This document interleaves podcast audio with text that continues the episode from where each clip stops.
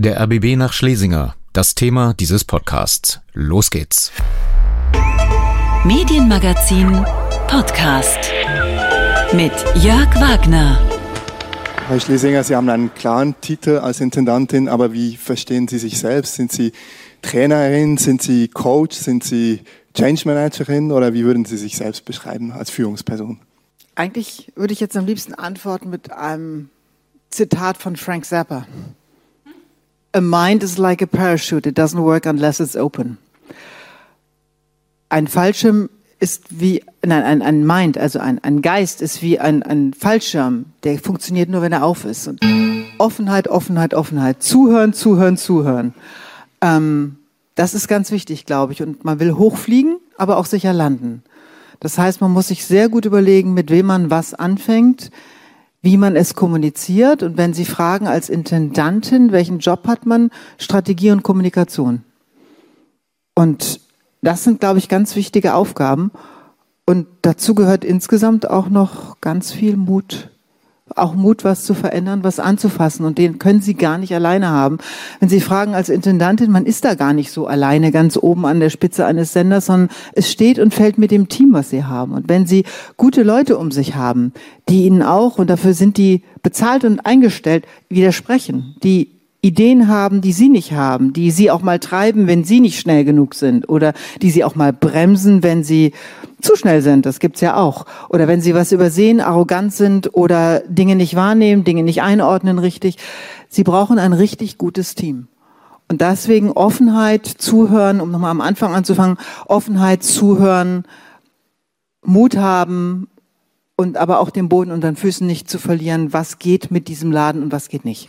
Patricia Schlesinger am 14. Juni 2019 bei der Jahreskonferenz Netzwerk Recherche als RBB-Intendantin auf dem Panel Die große Herausforderung Leadership in der digitalen Medienwelt. Moderation Konrad Weber, der diesen Ausschnitt auf Twitter auch postete. Vielen Dank für diesen Hinweis. Frage an meine heutigen Gäste. Wie wirkt das drei Jahre später auf Sie? Hagen Brandstetter, geschäftsführender RBB-Intendant. Herzlich willkommen. Zunächst einmal guten Abend, Herr Wagner, und vielen Dank für die Einladung, die ich gerne angenommen habe. Zu Ihrer Frage ähm, fällt mir assoziativ ein Unterschied zwischen Theorie und Praxis. Punkt. Dann äh, Kajan Öskens, Chefredakteur Business Insider. Wie wirkt das auf Sie drei Jahre später? Das ist natürlich ein total bizarres Fundstück, was Sie da ausgegraben haben, weil hier wird von der Kommunikation gesprochen, die sehr stringent genommen werden soll. Und was ich besonders interessant finde, ist, dass sie ja sagt, sie braucht ein Team um sich herum, ein Korrektiv, jemand, der sie einbremst, der ihr sagt, wo sie dann vielleicht auch Fehler macht. Und genau das ist ja wirklich in den letzten Wochen nicht passiert. Und zugeschaltet Jo Goll, RBB Investigativjournalist. Wie wirkt das auf dich? Wir duzen uns, weil wir uns schon lange kennen hier im RBB. Guten Abend nach Potsdam. Das sind schöne, schöne Worte. Da ist auch viel Wahres drin. Was ich nicht brauche, ist dieser moralische Zeigefinger nach jedem dritten Satz, dieser pastorale Unterton. Das hat mich ehrlich gesagt schon immer genervt, weil das da einfach auch gar nicht hingehört. Und äh, ja, jetzt wirkt es wie hohle Phrasen. Es ist fast schon Hohn in meinen Ohren. Tut mir leid für das harte Urteil.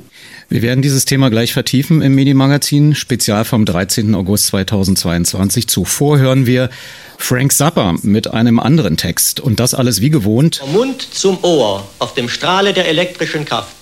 Your mind is totally controlled. It has been stuffed into my mold. And you will do as you are told you are sold. That's right, folks. from the video. Who's along on the living room floor? I am the slime from the video. Can't stop the slime, people look at me go. I am the slime from the video.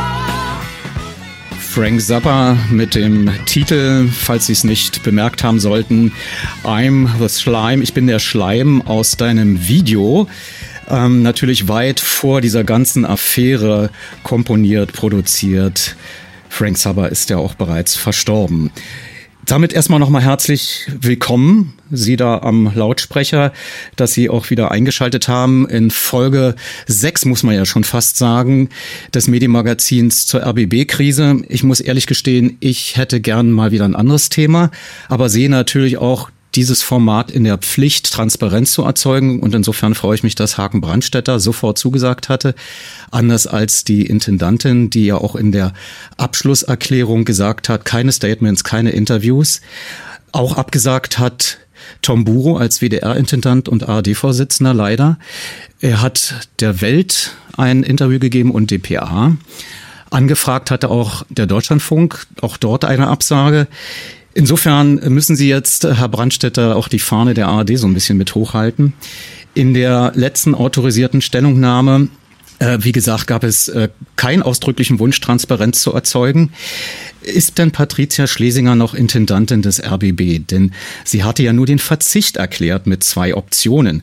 Also eine Option, der normale vertraglich vereinbarte Zeitraum von sechs Monaten oder früher, zum Beispiel auch sofort unter bestimmten Konditionen, die allerdings nicht öffentlich geworden sind. Also ist sie noch eigentlich ihre Chefin? Das ist in der Tat eine etwas vertrackte Situation. Patricia Schlesinger hat ihren Rücktritt vom Amt erklärt. Und aktuell, so mein Kenntnisstand, ist sie in Urlaub. In der kommenden Woche berät dann der Rundfunkrat, wie es mit einer Vertragsauflösung weitergeht. Aber so oder so, ich bin der geschäftsführende Intendant und deswegen bin ich heute auch bei Ihnen. Ja, aber nun könnte man sich ja fragen, warum diese ganzen Vertragsmodalitäten, ähm, wenn man alles, was man jetzt bis heute weiß, also einschließlich der letzten Recherchen von Business Insider, warum gibt es keine fristlose Kündigung wegen geschäftsschädigendem Verhaltens? Dafür bedarf es ganz konkreter rechtlicher Voraussetzungen und ich ähm, bin zuversichtlich, dass Sie mir nachsehen werden, dass ich über einen solchen Schritt nicht öffentlich spekulieren kann und möchte. Sie ist ja auch noch Chefin der Degeto. Das ist so eine ähm, Nebentochter der ARD, die vor allen Dingen äh, bekannt ist, wenn sie Serien und äh, fiktionale Inhalte produziert. Ist sie da zurückgetreten? Wissen Sie das? Sie ist ähm, bislang Aufsichtsratsvorsitzende des Degeto Aufsichtsrats gewesen und ich habe gestern ein Schreiben äh, als geschäftsführender Intendant unterzeichnet, dass wir äh, das nicht weiter aufrechterhalten. Sie haben gesagt, Patricia Schlesinger macht Urlaub. Das kann man nachvollziehen angesichts der sechs, sieben Wochen Vorwürfe. Wissen Sie, wie es ihr geht? Haben Sie Kontakt? Nein, nichts. Wir haben keinerlei Kontakt. Finden Sie das ungewöhnlich? Darüber sollen sich bitte andere Gedanken machen. Okay. Sie sind nicht zum ersten Mal Geschäftsführender Intendant, sondern Sie übernehmen immer in der Urlaubssaison. Aber am 7. August kann ich mir vorstellen, war es irgendwie anders, als der Staffelstab übergeben wurde. Können Sie da kurz Einblick geben, wie das ablief? Ja, mache ich gerne. Beamen wir uns einige Tage zurück. Äh, vergangenen Sonntag, Wohnzimmer der Familie Brandstätter, 18.53 Uhr. Im Fernsehen läuft das Bundesligaspiel 1. FC Köln gegen Schalke 04. Übrigens mit dem richtigen Ausgang, drei Punkte für meinen FC. Relativ kurz vor der offiziellen Mitteilung erhielt ich einen Anruf von Frau Schlesinger. Sie informierte mich darüber, dass sie von ihrem Amt zurücktritt und ich dann die Geschicke des Hauses führe. Sie sagte mir auch, dass sie jetzt zunächst mal in Urlaub geht, um eben Abstand zu gewinnen, denke ich auch menschlich völlig verständlich. Sie bat mich, diese Information zum Rücktritt vertraulich zu behandeln. Das habe ich zugesagt und natürlich auch eingehalten. Und ähm, um gleich die nächste äh, naheliegende Frage zu beantworten, eventuelle Gespräche vorher oder die Frage, ob ich das Amt gegebenenfalls interimsweise übernehme, die gab es nicht, möchte aber auch sagen, ich stelle mich dieser Verantwortung und das wäre auch am Sonntag oder noch einige Tage vorher meine Antwort gewesen. Nun waren Sie ja nicht im Fokus der wochenlangen Berichterstattung. Also ich habe jedenfalls viele Namen nur im Umfeld des digitalen Medienhauses ein, zwei Mal. Ähm, das war ja eigentlich die privatberufliche Dreiecksbeziehung RBB-Verwaltungsratsvorsitzender Wolf-Dieter Wolf, Intendantin Patricia Schlesinger und Ehemann Gerhard Spörl.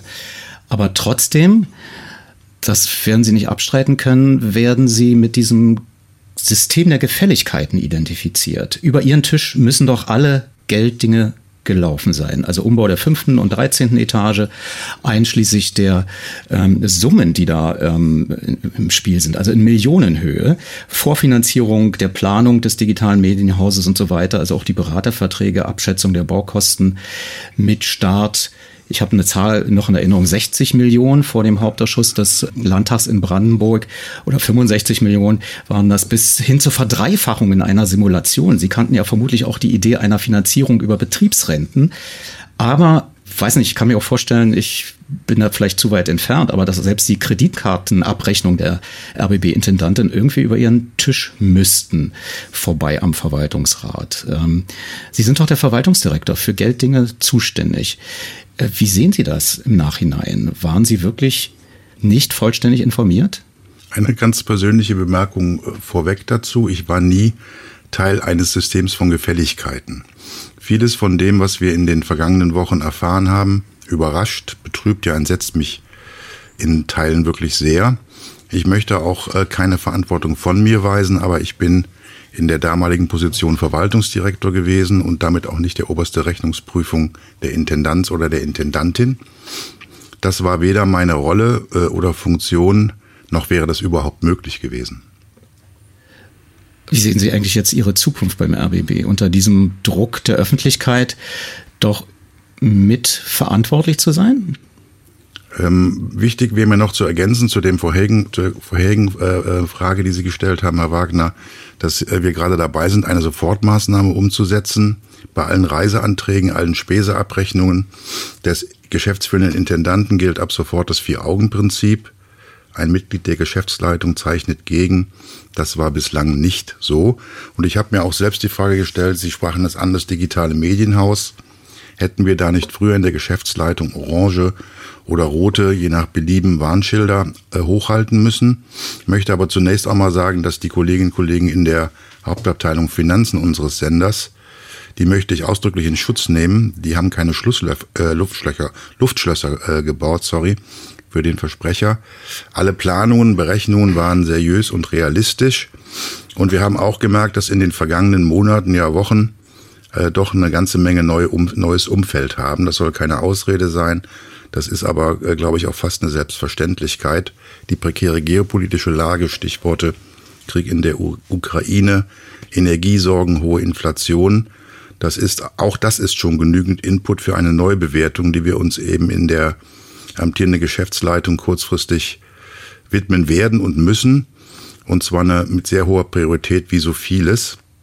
Und ich möchte aber auch nicht zur Entschuldigung einfach als Feststellung sagen, dass bei einem so komplexen Vorhaben und eine so komplexe der Intendanz zugeordneten Projektorganisation das Ganze keine triviale Auf, äh, Aufgabe, Aufgabe ist. Punkt. Jetzt sagten Sie noch was zu den Kreditkartenabrechnungen. Also die sind nicht über meinen Tisch gegangen, ist aber, glaube ich, auch kein Wunder, denn äh, es gibt eine, die Häuser sind nach dem Intendantenverfassungsprinzip geprägt und ich sagte nochmal, ich bin nicht der Rechnungshofpräsident der Intendanz gewesen. Also es gibt keinen. Also eine Dienstanweisung gibt es ja so, äh, wenn man, äh, ich sag mal, Bewirtungsbelege 50 Euro hat, dann geht man zum Abteilungsleiter. Wenn man ganz hohe Bewirtungsbelege hat, zum Direktor der jeweiligen Abteilung. Patricia Schlesinger brauchte mit ihren Bewirtungsbelegen, mit ihren Kreditkartenzahlungen nicht irgendwo fragen und gucken und sagen, darf ich das überhaupt? So ist mein aktueller Kenntnisstand, ja. Aber nochmal zu Ihnen, äh, weil das verschlägt mir ein bisschen so die Sprache. Nochmal zu Ihnen insofern, haben Sie denn nicht gesehen, dass zum Beispiel aus dem Kulturradio eine Million rausgezogen wurden? Also das sagte uns zum Beispiel Verena Kaisers hier am 19. Dezember 2020. Da war schon Pandemie, klar, aber das war ja keine Folge der Pandemie, dass man da Geld rausgeholt hat, sondern man sagte, wir müssen sparen. Sparen ist unser DNA und so. Sie kennen diese Slogans. Ist Ihnen das nicht seltsam vorgekommen, dass man hier dem Arbeitspferd, also dem Programm Nahrung entzieht um ihm dann, ich sag mal jetzt wieder so bildhaft, einen teuren Reitersattel aufsetzt und dass das nicht gut gehen kann letzten Endes?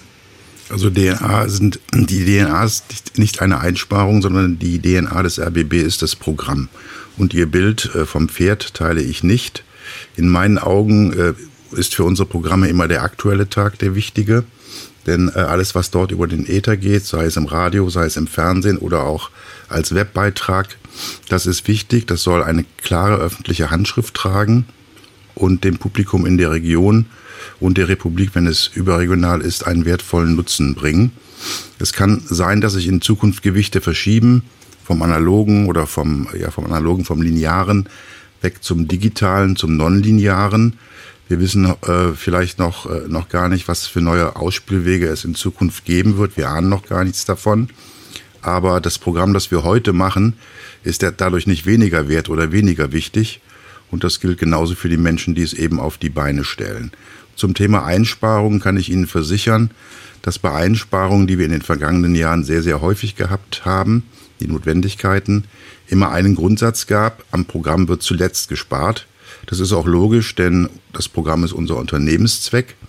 Und in meiner Rolle als Verwaltungsdirektor habe ich allerdings aber und ein, da ein klares Aber auch stets darauf hingewiesen, dass wir damit bei Produktions-, bei IT- und Infrastrukturprojekten ins Hintertreffen geraten oder geraten können. Nun habe ich durch Ungeschicklichkeit jetzt ähm, meine eigentliche Frage aus dem Ohr verloren, aber ich habe sie hier nochmal stehen. Das war die Frage der Zukunft. Genau. Ne, sie haben aufgepasst. Ja, das ist auch das ist ein Teil meines Jobs. Also ich sehe mich hier als Sachwalter auf Zeit denn es ist ja auch öffentlich im kommenden April, also 2023 gehe ich in den Ruhestand, nach fast auf den Monat genau dann 20 Jahre im RBB an verantwortlicher Position. Das habe ich übrigens schon entschieden, bevor diese neue Herausforderung auf mich zukam. Das ist mir immer wieder wichtig zu betonen. Deshalb kann ich mich ganz der Aufgabe widmen, erstens hier für Aufklärung zu sorgen und zweitens eben an, an höchstverantwortlicher Position eben dazu beizutragen, dass der RBB wieder in ruhiges Fahrwasser äh, äh, gebracht wird. Das ist meine Pflicht als gewählter Stellvertreter und das will ich auch sehr gerne tun. Aber ist das nicht völlig realitätsfern, was Sie da gerade sagen? Sie kennen die Stimmung im Haus, Sie kennen den Druck von außen.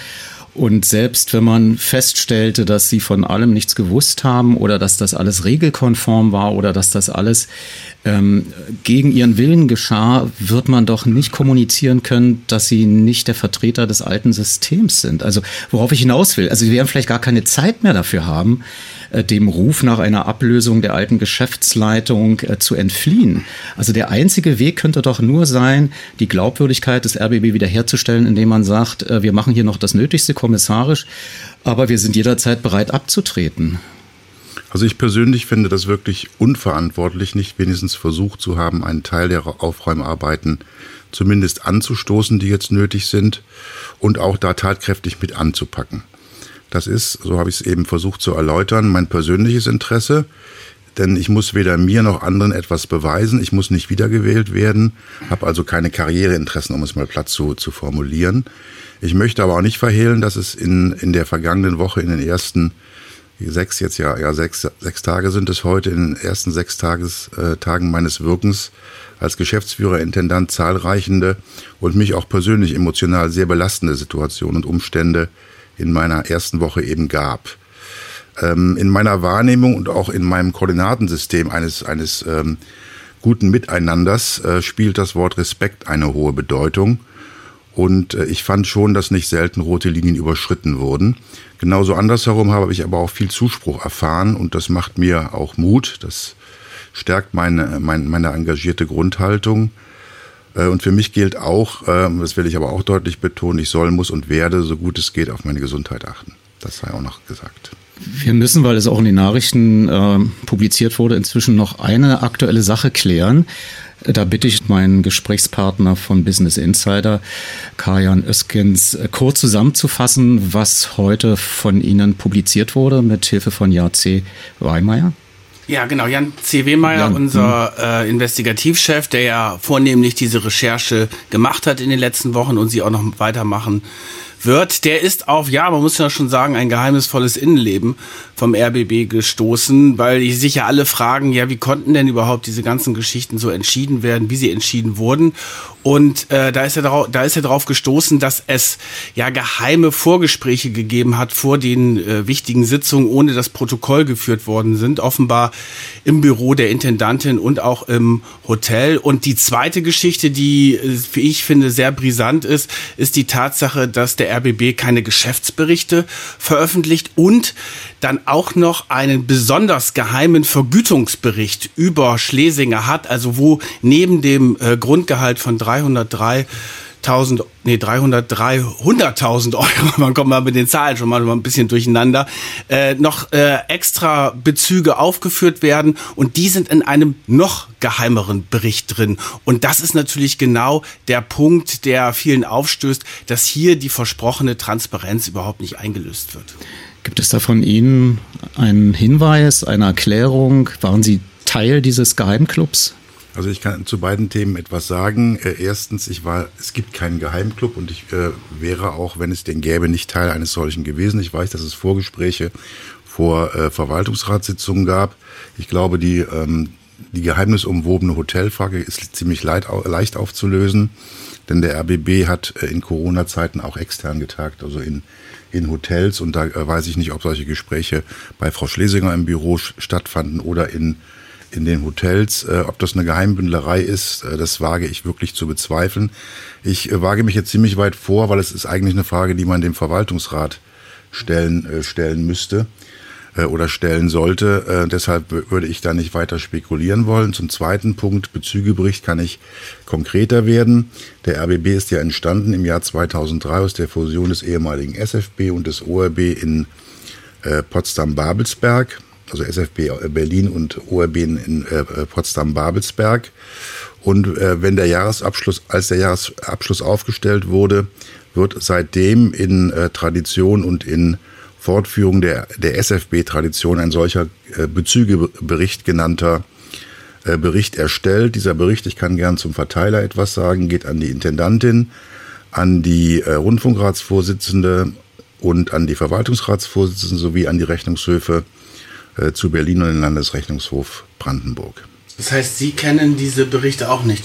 Ich kenne diese Berichte natürlich. Sie kennen die und Sie wissen auch, wie hoch dann das Gehalt von Frau Schlesinger dann wirklich ist. Ich kenne jede einzelne Zeile und da sind auch tabellarische Übersichten, auch zum Beispiel zu Gremiengeldern, Sitzungsentschädigungen und, und, und drin. es gab ja jetzt sehr viel Diskussion ja auch über die variable äh, Gehaltszahlungen beim äh, RBB und da ist ja auch die Frage, was ist dort für ein Bonus an Frau Schlesinger gezahlt worden? Darüber schweigt man sich ja bisher aus. Das äh, ist, glaube ich, auch äh, weiterhin zunächst mal der Fall. Sie werden verstehen, dass ich äh, zu, zu individuell, individualvertraglichen Dingen nichts, äh, nichts sagen werde.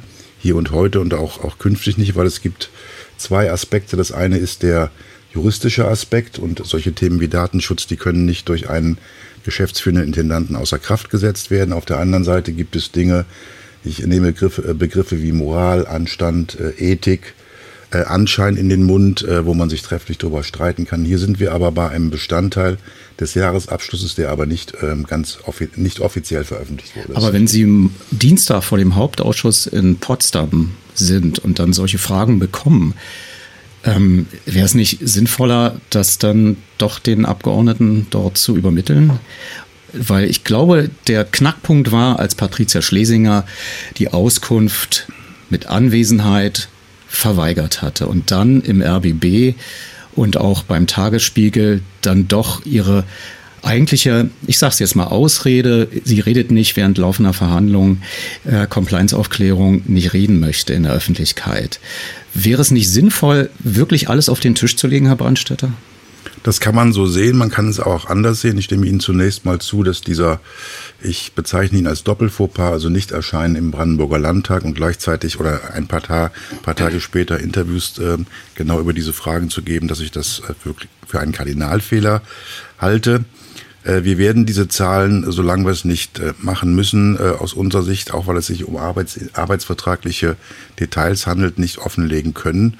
Und mehr möchte ich dazu an dieser Stelle bitte auch nicht sagen, mit der Bitte um Verständnis. Genau, wir hatten auch nur 10 bis 15 Minuten vereinbart. Wir haben überzogen. Ich möchte mich entschuldigen, aber ich glaube, es war auch sehr wichtig, in diesen Punkten Transparenz zu erzeugen. Ich schlage vor, wir machen eine kleine musikalische Zäsur, wechseln hier die Mikrofonposition. Ich sage vielen Dank, Herr Brandstätter, und toi toi toi dann für Dienstag. Ich bedanke mich, danke für das toi toi toi und ich glaube, wir haben uns an dieser Stelle nicht zum letzten Mal hier gesehen. Dankeschön. Tschüss.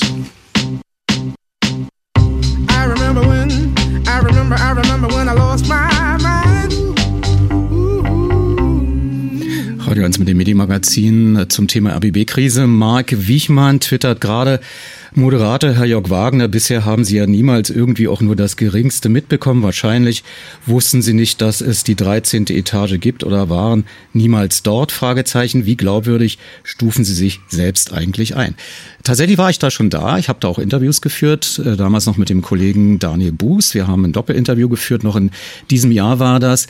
Und wir haben sehr wohl mitbekommen, dass die Etage in einem längeren Zeitraum umgebaut wurde. Das wurde als äh, Modernisierung uns erklärt, äh, dass man nicht mit dem alten Mief des vorherigen Intendantensitzes repräsentieren könne. Aber es stehen natürlich nirgendwo Preisschilder dran. Das muss man ehrlich sagen. Das sieht nicht so wertig aus, wie es dann letzten Endes in der Summe von 1,4 1,4 Millionen. Damit ist ja nicht nur die Intendanz gemeint, sondern der gesamte Flügel, die gesamte 13. Etage. Und ähm, unser Interview ging ja eher darum, wie es mit der Beitragsgeschichte äh, weitergeht. Die Kommission zur Ermittlung des Finanzbedarfs hatte damals getagt und wir holten da uns da ein Update, äh, wie es denn um den RBB bestellt ist. Und wir konnten uns wirklich nicht vorstellen, dass können Sie glauben, das müssen Sie nicht, dass wir da auf irgendwie 17.000 Euro Sesseln gesessen haben oder irgend sowas. Äh, das, das sah man diesem ähm, Besprechungszimmer der Intendanz nicht an. Und ähm, das ist ja auch nicht die erste Frage dann im Interview, dass man sagte, sagen Sie mal, Frau Schlesinger, wie sieht denn das bei Ihnen hier aus? Ne? Sondern man hat ja ein gewisses Ziel, man hat einen gewissen Timeslot und äh, so war das dann damals. Wir haben immer natürlich intern, und das müssen Sie auch verstehen, dass wir nicht alles, was wir als RBB-Mitarbeiterinnen und Mitarbeiter, auch wenn wir frei sind, erfahren, zuerst auf den Sender tragen, sondern dann gibt's natürlich andere Mechanismen im Hintergrund, ähm, wo man auch mal Gelegenheiten wie einer Preisverleihung, wenn man da jemanden trifft, dann fragt, wie ist denn das nun mit dem digitalen Medienhaus? Das ist doch viel zu teuer und in Corona-Zeiten sowieso ganz anders. Ähm, da müssen Sie auch verstehen, dass es da verschiedene Ebenen gibt und nicht alles, was wir erfahren, dürfen wir auch in die Öffentlichkeit geben. Dann verletzen wir hier Dienstanweisungen. So, damit jetzt zu meinem Studiogast und auch in der Leitung ist immer hoffentlich noch Jo Goll vom Rechercheteam, aber zuerst mal natürlich äh, Kajan Öskins. Ich habe irgendwie, äh, hören wir erstmal kurz rein. Kajan Ösens, der stellvertretende Chefredakteur von Business Insider, ist bei mir im Studio. Dann habe ich gelesen, auch bei Wikipedia, Sie sind stellvertretender Chefredakteur. Aber dann wieder die Bauchbinde bei Welt TV, wo Sie auch waren, war wieder Chefredakteur. Ähm, jetzt, jetzt können Sie mal sozusagen nochmal schnell den Wikipedia-Eintrag korrigieren. Wann sind Sie denn Chefredakteur geworden? Äh, zum 1. Juli bin ich befördert worden vom stellvertretenden Chefredakteur zum Chefredakteur und äh, ja, Wikipedia-Eintrag habe ich jetzt ehrlicherweise übersehen. Ja, ja. Also wir wollen es nur sicherstellen, nicht, dass es da unterschiedliche Versionen und vielleicht auch Gerüchte gibt, dass sie durch die Recherche erst nein. zum Chefredakteur geworden sind, nein. sozusagen als äh, Belohnung. Das war also schon vorher. Nein, nein, erstens äh, ist Obwohl, ja der 23.06. war doch die erste Veröffentlichung. Das könnte doch klappen. Ja, aber die Entscheidung bei uns ist schon ein bisschen früher äh, gefallen und so eine Entscheidung, die machen wir nicht von heute auf morgen. Aber äh, wenn Sie jetzt Belohnung ansprechendes Wort. Äh, man muss wirklich einmal ganz klar sagen, dass die, dass es eine unglaubliche Rechercheleistung von unserem Investigativchef Jan Wehmeier ist in den letzten Wochen, was er dort auf die Beine gestellt hat, äh, wie er quasi das Mosaik zusammengesetzt hat, ein ja, Netz von Informanten gesponnen hat äh, und äh, eine Geschichte nach der anderen ähm, recherchiert hat und rausgebracht und enthüllt hat. Das ist schon eine wirklich großartige Leistung, auf die wir bei Business Insider auch sehr stolz sind.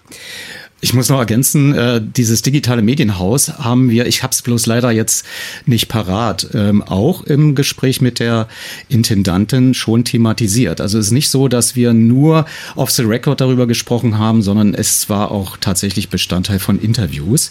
Aber kehren wir nochmal zurück zu Ihnen. Mhm. Also weil Sie ja normalerweise mit dem RBB nichts zu tun haben und auch nicht wissen, was hinter den Kulissen läuft. Ähm, und ich glaube auch, wenn ich jetzt sage, Sie sind eher was für Insider, haha, doppeltes Wortspiel, also Business Insider, für Insider, äh, dass sie auch nicht wirklich ähm, wussten, was beim RBB läuft, aber trotzdem wissen sie relativ viel, muss ich sagen, mehr als der RBB selbst. Wie passiert sowas? Naja, wir haben ja mit unserem Team haben wir öfter investigative Recherchen gemacht in den letzten Jahren und uns da vor allen Dingen große Konzerne vorgeknöpft, wie zum Beispiel den VW-Konzern, wo wir viele exklusive Geschichten gemacht haben. Und äh, hier ist es wirklich so gewesen, dass der RBB für uns am Anfang ein Closed Shop war. Ähm, der Wehmeier ist über eine Recherche bei der Messe auf äh, den ganzen Fall aufmerksam geworden.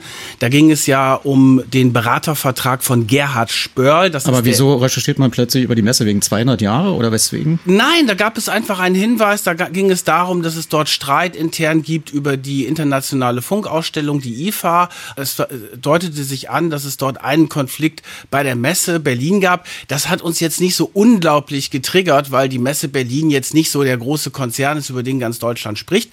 Aber aufgrund dieser Recherche hat sich dann die Spur zu Gerhard Spörl ergeben, zu diesem Beratervertrag für Mediencoaching. Dann stellte sich heraus, okay, es gibt ein enges Verhältnis zu Wolf. Der Aufsichtsratschef ist bei der Messe und wiederum Verwaltungsratschef vom RBB. Dann stellte sich heraus, dass alle drei, Schlesinger, Spörl und Wolf, sich gut kennen. Und dann ging es weiter mit den Beratern äh, bei dem äh, digitalen Medienhaus, wo sich dann herausgestellt hat, dass die Berater, die sehr zentralen Berater, die auch sehr teuer waren, dass die äh, vorher Geschäftsbeziehungen zu Wolf hatten und dann kam es zu dem Abendessen äh, beim Ja, ja aber Sie weichen mir gerade aus. Nein, ich weiche nicht Doch, aus. Doch, in, in, in der Hinsicht, dass Sie ja von außen drauf geguckt haben. Ich, ich spitze mal die Frage zu. Äh, das ist ja nichts Ehrenrühriges, wenn man fremde Hilfe in Anspruch nimmt bei der Recherche.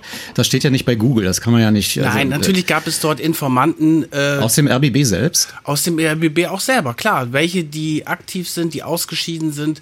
Ähm, da über Quellen reden wir natürlich nicht so gerne. Aber da haben wir Gesprächspartner gefunden gefunden, die uns diese internen Informationen dann gegeben haben. Aber es ist ja oftmals bei so einer Affäre so. Ist ja nicht so, du triffst dich mit einem, der schiebt dir gleich die Unterlagen rüber, sondern du musst erstmal das Vertrauen gewinnen, die Gespräche führen und dann geht es weiter und dann gibt es vielleicht eine Empfehlung zu jemand anderem. Das ist ja bei Affären wirklich so, dass man sich da Stück für Stück heranarbeiten muss weil jetzt eben schon Jogol gehustet hat, nehme ich mal an, du möchtest gerne was dazu sagen. Das ist normaler Recherchealltag, ne? dass man Tippgeber hat, Hinweisgeber, dass man ähm, versucht, das Vertrauen aufzubauen. Das ist jetzt nicht eine besondere Spitzfindigkeit oder besondere Waffe von Springer, denn man muss dazu sagen, Business Insider ist natürlich ein, was heißt natürlich, es ist ein Produkt aus dem Springer Verlag.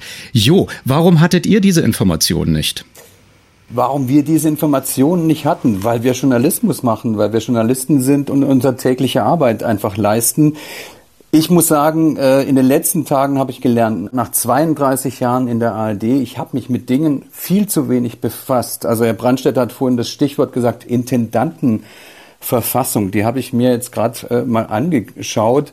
Das ist ja unglaublich, welche Machtfülle solche Menschen haben. Also wir, die haben tatsächlich keinerlei Kontrolle, Vorgesetzte. In dem Sinn, da ist natürlich nicht mal eine Reiseabrechnung, die ordentlich überprüft wird. Wenn da was kommt, dann kann die Intendantin sagen, nee, ist schon in Ordnung und dann ist das abgehakt. Also da ist so eine hohe Machtfülle da bei Intendanten, habe ich jetzt gelernt nach 32 Jahren. Das ist, mag ein Fehler sein, dass wir da nicht genau genug ins eigene Haus reingeguckt haben. Aber ein Intendant Intendantin, das muss eigentlich eine komplett integere Person sein, der man volles Vertrauen entgegenbringen muss, weil es fast keine Kontrolle gibt. Und wenn Menschen so eine Machtfülle haben, dann kann es eigentlich nur heißen Kontrolle, Kontrolle und nochmal Kontrolle. Und das ist die Lehre aus dieser ganzen Affäre, aus diesem Skandal. Ich kann Herrn Özgensch nur sagen, Sie haben uns sehr, sehr wehgetan, aber am Ende muss ich einfach sagen, danke, Sie haben wahrscheinlich Schlimmeres verhindert am Ende. Das riecht nach einer Zusammenarbeit, Herr Özgens. Naja, ich finde es immer äh, gut, wenn, ähm, also ich bin ja ein großer Freund der investigativen Recherche, weil das ist wirklich die DNA des Journalismus und ähm, dafür sind wir da als Journalisten, dass wir wirklich Missstände aufdecken, dass wir den Finger in die Wunde legen, dass wir im Endeffekt ja auch den Mächtigen in Politik, Medien und Wirtschaft auf die Finger schauen. Und ich habe ja auch immer wieder gesagt, äh, es gibt unglaublich viele gute Kollegen bei ARD und ZDF, gerade auch in diesem investigativen Bereich. Wir haben zum Beispiel auch gemeinsam gemeinsame Rechercheprojekte mit Frontal 21 schon gemacht bei Business Insider. Und äh, deswegen ist es, ähm, geht es jetzt nicht darum, hier ähm, die, den RBB äh, oder die ARD insgesamt dort in so ein schiefes Licht zu rücken, sondern es geht im Endeffekt um die Missstände, die recherchiert werden müssen, ob es jetzt der VW-Konzern oder RBB ist. Ja, ähm, Jogol, also ich habe Jetzt natürlich brauche ich deine Antwort. Kannst du dir vorstellen, als Investigativjournalist des RBB, der Kontraste-Erfahrung hat, der eigene äh, Reportagen schon gemacht hat im investigativen Milieu, hier mit Business Insider tatsächlich zusammenzuarbeiten? Oder ist die neue RBB 24 Recherchegruppe, der du angehörst, eher auch der Versuch nach außen hin zu sagen, wir können es auch selbst und allein?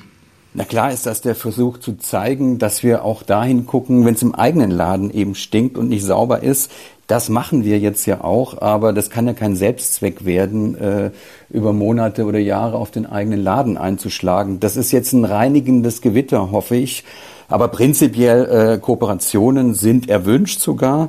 Wir kooperieren auch mit Zeitungen. Ich habe äh, mit der Morgenpost zum Beispiel jetzt über Jahre dort mit Kollegen eine sehr enge, kleinere Kooperation geführt, die geht aber seit Jahren.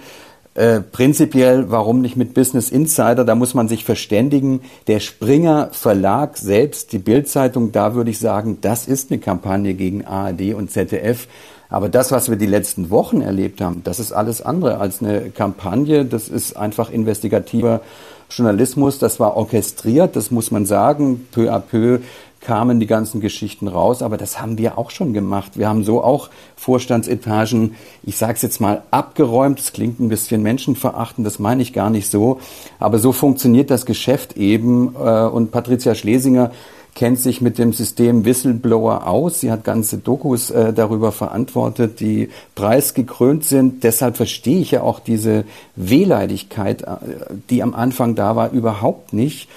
Und im Sender ist einfach keiner aufgewacht. Wir haben es ja versucht, die letzten Wochen immer wieder zu sagen, Leute, ihr müsst jetzt aus dem Knick kommen, legt auf den Tisch, was ihr habt. Ich war mir sicher, dass Business Insider viel, viel mehr hat, dass sie wirklich gut versorgt sind mit Zahlen, mit Unterlagen, mit Daten, aber es wollte leider im Haus auch die Geschäftsleitung nicht hören. Das kam ja aus der Belegschaft zu sagen, äh, ihr müsst jetzt was machen, legt alles auf den Tisch.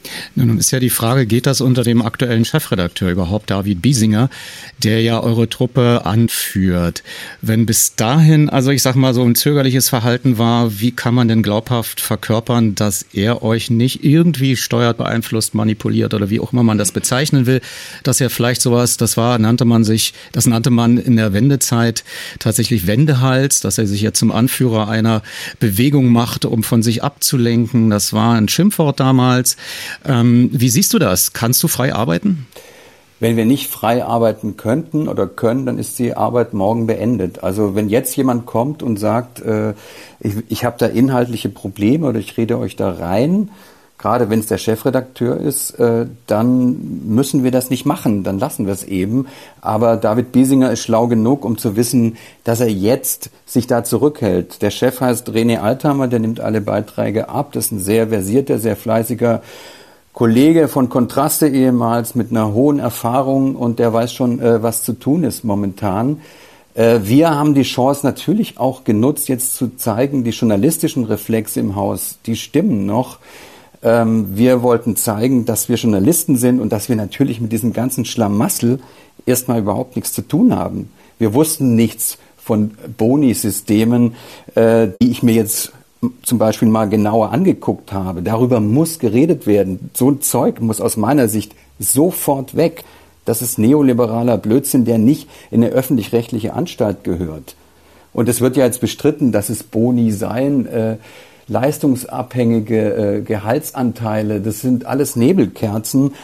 Natürlich, äh, wenn, wenn einer nichts tut, dann kriegt er ein bisschen weniger. Also Ziel deutlich unterschritten, dann gibt's keine Auszahlung, aber Ziel annähernd erreicht, dann gibt's schon 15 Prozent mehr. Und dann bin ich weit über äh, 100 Prozent. Also sowas hat äh, in so einem Haus, das sind öffentliche Gelder, sogar dieses, dieses Boni-System, das da ausgearbeitet wurde von der Unternehmensberatung, hat viele tausend Euro gekostet. Also ich, darüber bin ich wirklich erschüttert oder auch besser gesagt stinksauer.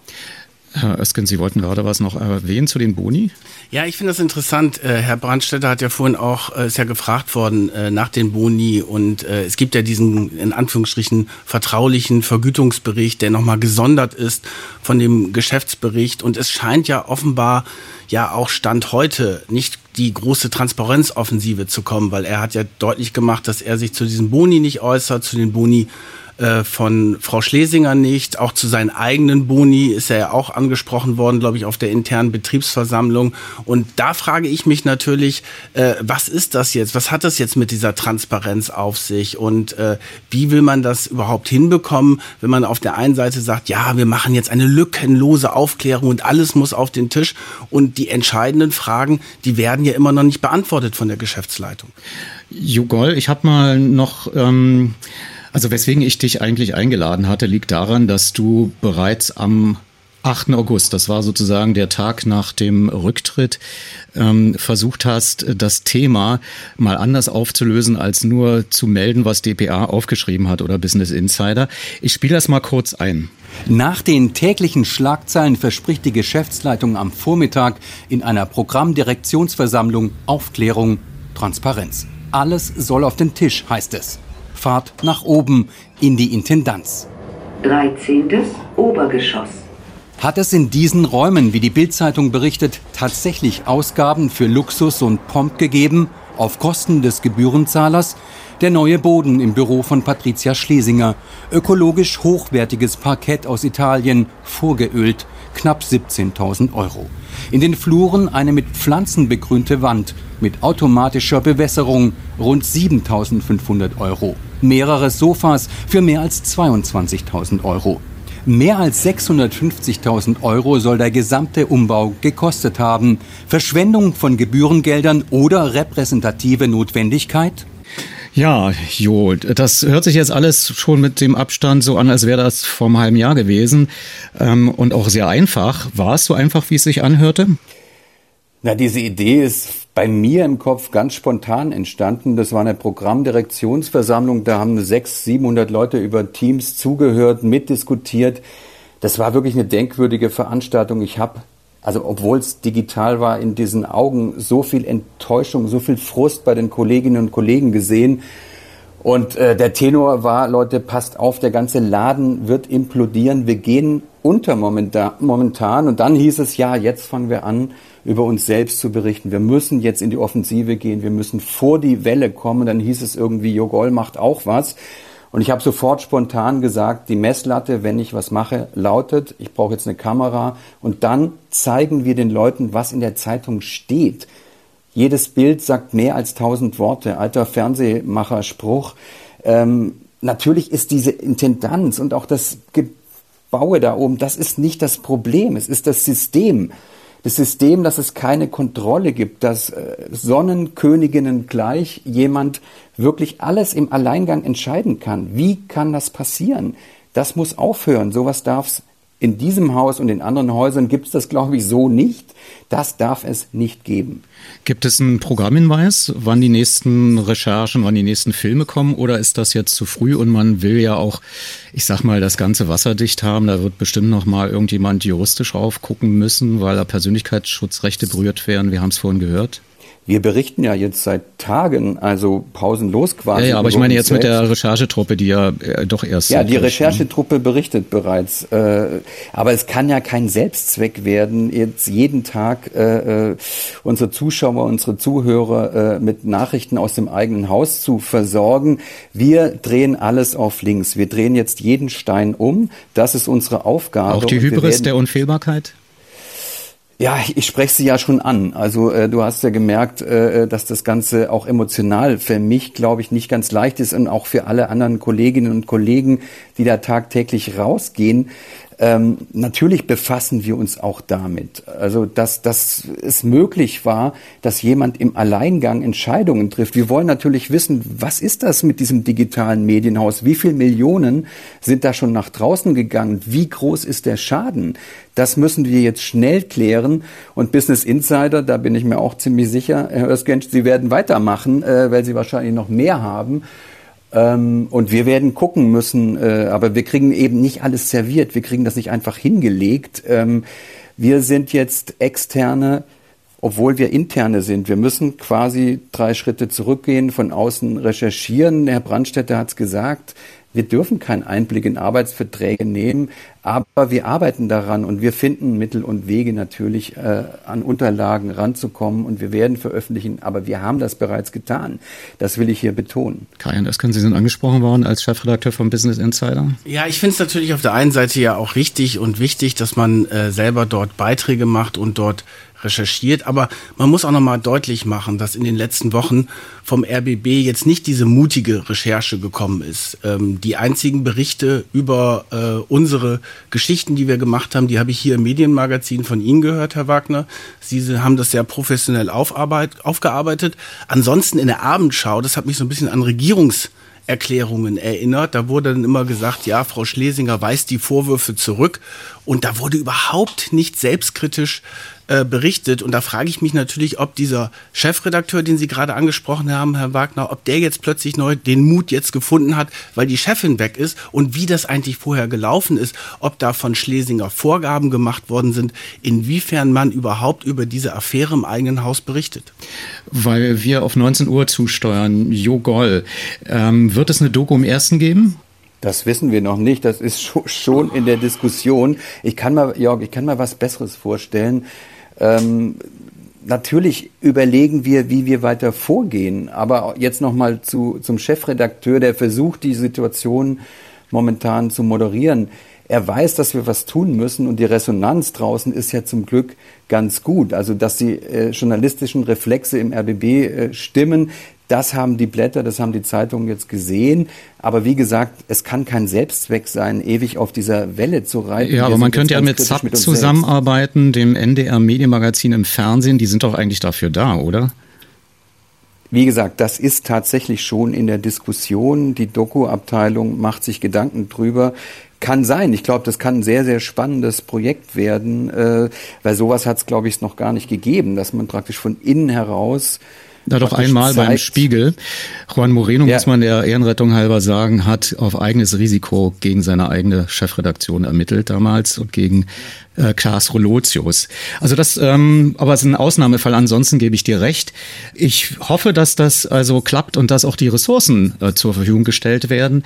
Denn äh, irgendwo muss ja das Geld herkommen. Das kann ja nicht sein, dass das hier dem Medienmagazin entzogen wird, sage ich mal scherzhaft. Aber das wird wahrscheinlich das geringste Problem sein letzten Endes in dieser schönen, sage ich mal dann doch, wenn man das alles positiv sieht, in dieser offenen Arbeitsatmosphäre da unbürokratisch zu agieren. Vielleicht noch einen letzten Gedanken von Ihnen Ihnen, äh, Karin Öskens, also wie beurteilen Sie jetzt den Werdegang? Wohin läuft das? Wird es irgendwann mal ein Ende geben? Weil ich habe gehört, beim schönen Morgen gestern haben Sie gesagt, das kann Jahre dauern? Naja, Jahre weiß ich jetzt nicht, aber wir sind ja mittendrin in der Affäre. Es wird ja jetzt auch sehr viel Papier produziert von der Staatsanwaltschaft, von der Kanzlei äh, die das alles aufarbeitet. Es werden Interviews geführt, also Befragungen von Mitarbeitern und wie es halt häufig bei diesen Affären ist, ähm, kommen dann halt Zwischenberichte raus und äh, da wird es natürlich noch äh, weitergehen. Und das System ist ja auch der spannende Punkt. Es ist ja nicht nur die Person Schlesinger alleine.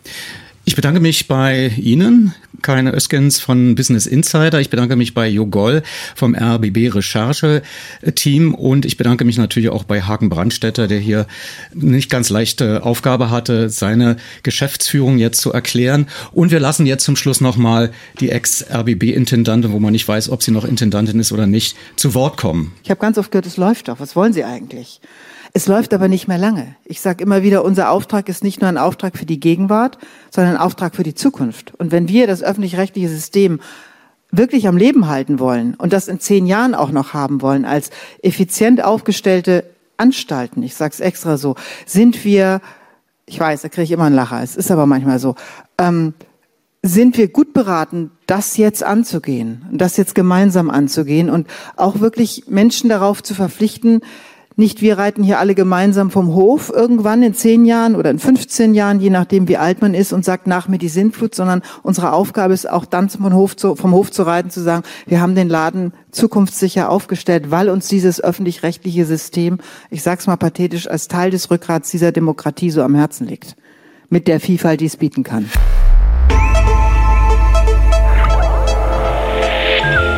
Medienmagazin Podcast. Bonustrack. Im Podcast Bonustrack hören Sie gleich den vollständigen Kommentatoren-Talk zur RBB-Krise vom 12. August 2022. Zu Beginn möchte ich noch meine Antwort auf die Twitter-Fragen von Marc Wiechmann an mich belegen. Er schrieb ja, Zitat, bisher haben Sie ja niemals irgendwie auch nur das Geringste mitbekommen. Wahrscheinlich wussten Sie nicht, dass es die 13. Etage gibt oder waren niemals dort. Wie glaubwürdig stufen Sie sich selbst eigentlich ein? Zitat Ende. Hier also der akustische Beleg aus dem Medienmagazin vom 19. Februar 2022 mit Daniel Buß und mir, in dem wir zu den Bauvorhaben in der ARD und beim RBB drei verschiedene Sichten eingeholt hatten. Auch bei der Intendantin in ihrer 13. Etage. Doch zunächst wir stehen hier in Berlin in der Landesvertretung von Rheinland-Pfalz. Hier hat die Kommission zur Ermittlung des Finanzbedarfs der Rundfunkanstalten, die sogenannte KEF, gerade ihren 23. Bericht vorgestellt. In der Landesvertretung von Rheinland-Pfalz deshalb, weil die KEF eigentlich in Mainz sitzt, wo in der dortigen Staatskanzlei die Rundfunkpolitik der Länder koordiniert wird. Ja, und die KEF hat einen neuen Vorsitzenden. Der bisherige und langjährige Dr. Heinz Fischer-Heidelberger, früher der Vorsitzende des Bayerischen Rechnungshofs, hat den Vorsitz abgegeben und sein Nachfolger ist jetzt hier bei uns. Ein herzliches Hallo. Vielen herzlichen Dank. Ja. Stellen Sie sich bitte vielleicht noch mal vor, Sie sind Professor, Doktor, Betriebswirtschaftler habe ich irgendwie gelesen, aber vielleicht haben Sie noch sowas, ich sag mal, wie einen kleinen Background für uns. Wer beobachtet, wer überwacht jetzt den Rundfunkbeitrag? Mein Name ist Martin Ditzel. Ich bin eigentlich vom Werdegang her äh, ursprünglich gelernter Bankkaufmann, habe äh, an der Universität Mannheim Betriebswirtschaft studiert mit den Schwerpunkten Banken und Steuern, Steuerrecht. Danach am Banklehrstuhl promoviert Innerhalb der Kommission bin ich seit zehn Jahren Mitglied, von Anfang an Mitglied der Arbeitsgruppe 1, die für die Erträge zuständig ist und äh, seit drei Jahren die Funktion des Vorsitzenden der Arbeitsgruppe 1 übernommen und seit Ende 2020 auch die Funktion des stellvertretenden Vorsitzenden der Kommission. Was die laufenden Finanzen angeht, also die Frage, ob das Geld reicht, die 18,36 Euro Rundfunkbeitragshöhe, da haben Sie sich nicht zuletzt zwei Effekte angesehen. Was hat Corona mit den Kassen der Sendern und auch ihren Einnahmen gemacht und welche finanzielle Folgen hat der Streit um die Erhöhung des Rundfunkbeitrags, bei dem die geplante und von Ihnen ja auch vorgeschlagene Erhöhung um einige Monate verzögert wurde? Reden wir erstmal über den Corona-Effekt. Gibt es ihn denn? Also die Anstalten hatten wir gebeten, die zusätzlichen Aufwendungen, die durch Corona entstanden sind, ähm, materiell abzubilden. Äh, dort ist eine Zahl roundabout 600 Millionen zustande gekommen. Was mir wichtig ist, an der Stelle zu vermitteln, die Anstalten haben dafür kein zusätzliches Geld bekommen. Das ist eine rechentechnische Konkretisierung der Effekte, die eingetreten sind, die aus Einsparungen an anderer Stelle dann ausgeglichen wurden oder aus Substanz ausgeglichen wurden. Was am Ende herauskommen wird, weil die Ist-Zahlen bis Ende 24 sehen wir noch nicht. Im Moment sind wir im Planungsstadium, wie die Anstalten auch. Das werden im 24. Bericht, wenn zwei weitere Ist-Jahre vorliegen, dann nochmal beurteilen und dann auch eine finale Entscheidung zu möglichen Ausgleichszahlungen oder nicht damit dafür treffen. Eine zweite Besonderheit in dieser Beitragsperiode ist ja neben Corona die verzögerte Beitragserhöhung. Sachsen-Anhalt hatte nicht die Gelegenheit, über den Beitragsstaatsvertrag abzustimmen, weil der Ministerpräsident das nicht zugelassen hatte. Das war Ende 2020 äh, der Fall. Dann gab es eine Klage der ARD und ZDF. Die wurde dann am 5. August äh, vergangenen Jahres durch das Bundesverfassungsgericht entschieden. Es gab die Beitragserhöhung, aber es gibt ja möglicherweise dann doch einen Effekt der entgangenen Beitragsgelder. Das sind doch bestimmt Millionenbeiträge. Ja, also wir reden ungefähr über, wenn ich mich Zahlen richtig im Kopf habe, 224 Millionen. Jetzt muss man äh, sehen, die Anstalten haben, weil sie ja nicht wussten, wann das Verfassungsgericht urteilt, schon 21 auf die Bremse getreten. Das kann man ihnen zugutehalten, aber das heißt ja nicht, dass sie das Geld nicht trotzdem brauchen. Es gibt eine Besonderheit, den Beitrag legen wir für vier Jahre fest. Und wenn Sie einen vier Jahre Durchschnittsbeitrag festlegen, heißt das bei einer Durchschnittsbetrachtung, er ist am Anfang eher ein bisschen zu hoch und am Ende eher ein bisschen zu niedrig. Im Durchschnitt kommt es hin. Und insoweit war die Ausstattung in den ersten Monaten in der Wirkung zunächst natürlich auch ausreichend. Die Frage wird ja sein, was passiert am Ende, wenn sowieso schon methodisch eigentlich eher das Geld fehlt und dann noch dieser Effekt zusätzlich hinzukommt. Aber Stand heute sagen wir, es besteht kein Bedarf einer Kompensationszahlung. Dann haben Sie sich im Speziellen den Komplex Großinvestitionen vorgenommen. Das sind letztlich Bauprojekte, darunter der Umzug von größeren Teilen des Bayerischen Rundfunks aus der Münchner Innenstadt raus auf das Gelände in Freimann. Kostenpunkt 200 Millionen Euro. Da geht es ja auch um den Bau eines neuen Nachrichtenhauses. Es ist auch der Neubau eines digitalen Medienhauses von uns, dem RBB, in Ihrer Liste für 95,2 Millionen Euro oder etwa die Sanierung eines zentralen WDR-Gebäudes in der Kölner Innenstadt Innenstadt für 63,9 Millionen Euro. Auch der SWR und das ZDF bauen an, das Deutschlandradio saniert. Insgesamt macht das 712 Millionen Euro in der Zeit von 2021 bis 2024 äh, der sogenannten Beitragsperiode, in der Sie rechnen, ähnlich dem Fünfjahresplan in der DDR, als ehemaliger DDR-Bürger kann ich das sagen, ähm, dass man diesen Vergleich mal hier einführt, weil er ja auch sowas wie Sicherheit schafft, aber eben auch äh, das Problem, dass einmal geplantes dann nicht so schnell umgeworfen werden kann. Vor allem haben die Sender äh, nun mehr als 100 Millionen Euro mehr angemeldet. Erscheint Ihnen das plausibel und nötig? Also Corona hat sicher technologisch und in den Abläufen eins bewirkt, nämlich dass äh, Digitalisierungstendensen, die schon da waren, sich erheblich beschleunigt haben. Und Sie sehen es, wenn Sie sich gerade den SWR anschauen, dort wird die Fläche verkleinert. Das heißt, wir haben, und da muss ich jetzt einen kleinen Schritt noch zurück, äh, ich hatte äh, schon mal darauf hingewiesen, dass die KEF eben nicht nur in großen Schritten ihre Verfahren anpasst, sondern auch in kleineren Schritten. Und ein wesentlicher Schritt, der in den letzten Jahren geändert wurde, ist, wir haben einen Anreiz geschaffen für Anstalten gebundenes Geld freizusetzen, indem man zum Beispiel Flächen, die nicht mehr benötigt werden, verkauft und diese Gelder in Investitionsvorhaben, die neu sind, zu investieren. Aber Sie haben ja zum Beispiel den BR und den WDR hervorgehoben, dass Sie dort ähm, letztlich ja Fragen haben. Also ja. gibt schon Unterschiede. Ja, es gibt Unterschiede. Ähm, aber ich, zum einen wollte ich Ihnen zeigen, was wir tun, um in die Köpfe bei den Anstalten nicht nur Bewusstsein zu schaffen, sondern auch spürbar die Entscheidungen dann unterlegt zu bekommen, indem sie auf die Mittel dann selbst wieder zugreifen können, ohne bei, zusätzliche Belastung der Beitragszahler. Das Problem WDR und BR ist ein Problem, das viele Jahre zurückgeht. Äh, denn die ursprünglichen Vorbereitungen können Sie in den früheren Berichten nachlesen. Deswegen äh, sind es einfach nur Zusammenfassungen, frühere Aussagen. Wir gehen zurück bis ins Jahr 2010, als die ersten Ansparmaßnahmen des WDR schon für die jetzigen Bauaktivitäten äh, begonnen haben und die sich aber immer weiter gezogen haben. Und dann hat der WDR eine große Entscheidung getroffen. Er hat statt bautechnische Gründe, Genehmigungsgründe beim WDR äh, und der Stadt Köln äh, nicht eine Prorata Temporis Sanierung durchgeführt, sondern eine Gesamtsanierung dann gemacht. Und ähm, wir wollten uns, und zu Recht müssen, wollen uns das belegen lassen, wie die wirtschaftlichen Hintergründe dafür sind. Die Belege waren zunächst nicht in vollem Umfang da, worauf wir dann diese Sperre von 69 Millionen eingelegt haben. Das heißt, wir haben Mittel, die beantragt worden sind und die man bautechnisch im Bedarf auch nachweisen kann, wegen Wirtschaftlichkeitsbedenken gesperrt. Zwischenzeitlich liegen die Wirtschaftlichkeitsunterlagen vor. Wir sind trotzdem noch nicht mit allem einverstanden, haben deswegen die Sperre von 69 Millionen aufrechterhalten. Der BR ist ein anders gelagerter Fall. Der BR äh, wird auch in hohem Maße Umschichtungen vornehmen, aber wir wollen in vollem Umfang auch die Dokumentation dazu sehen, wie diese im Zeitablauf diese Umschichtungen gedacht sind. Also wann wird was freigesetzt, wann kann es dann verwendet werden. Bisher sind das kumulierte Größen und die reichen uns nicht, weil wir ja hinsichtlich der Beiträge in Abschnitten arbeiten müssen. Und jetzt können wir noch mit einer ähm, anderen, ja, wichtigen Figur sozusagen sprechen, wenn es um den öffentlich-rechtlichen Rundfunk und die Finanzen geht. Äh, der rheinland-pfälzischen Ministerpräsidentin Malu Dreyer. Hallo. Hallo, ich grüße Sie herzlich. Frau Dreyer, Sie leiten die Rundfunkkommission der Länder und Sie haben eben den 23. Bericht der Finanzkommission KEF entgegengenommen. Sie hatten jetzt sicher noch nicht die Möglichkeit, die hunderten Seiten zu lesen. Aber gibt es so etwas wie eine zentrale Erkenntnis für Sie, wenn es auch darum die Frage geht, ähm, wie sich der Rundfunkbeitrag entwickelt? Naja, immer wenn der KIF-Bericht, äh, selbst der Zwischenbericht kommt, äh, interessiert natürlich vor allem, was ist mit dem Beitrag. Der Beitrag bleibt jetzt erstmal bei der Beitragsempfehlung wie in der Vergangenheit und das heißt stabiler Beitrag bis in den, in den nächsten zwei Jahren auch. Und das ist, glaube ich, für die Verbraucher und Verbraucher, Zuhörer, Zuhörerinnen immer eine ganz gute Nachricht.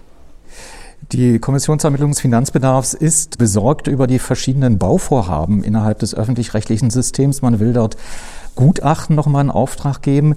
Wie ist Ihre Position als Vorsitzende der Rundfunk-Länderkommission? Ist das ein Thema gewesen in den letzten äh, Monaten, ob man überhaupt in äh, weise Voraussicht so viele Gebäude braucht zukünftig noch, weil die Pandemie zeigt ja, dass es auch ohne geht.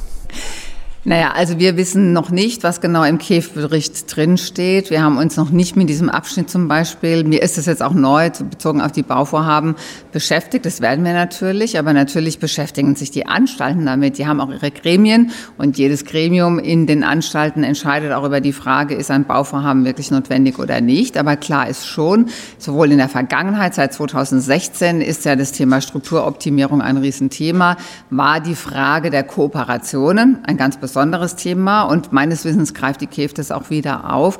Das heißt, wenn man stärker kooperiert, muss man auch hinterfragen, wozu braucht man eigentlich was. Dazu gehört natürlich auch Fläche und Gebäude.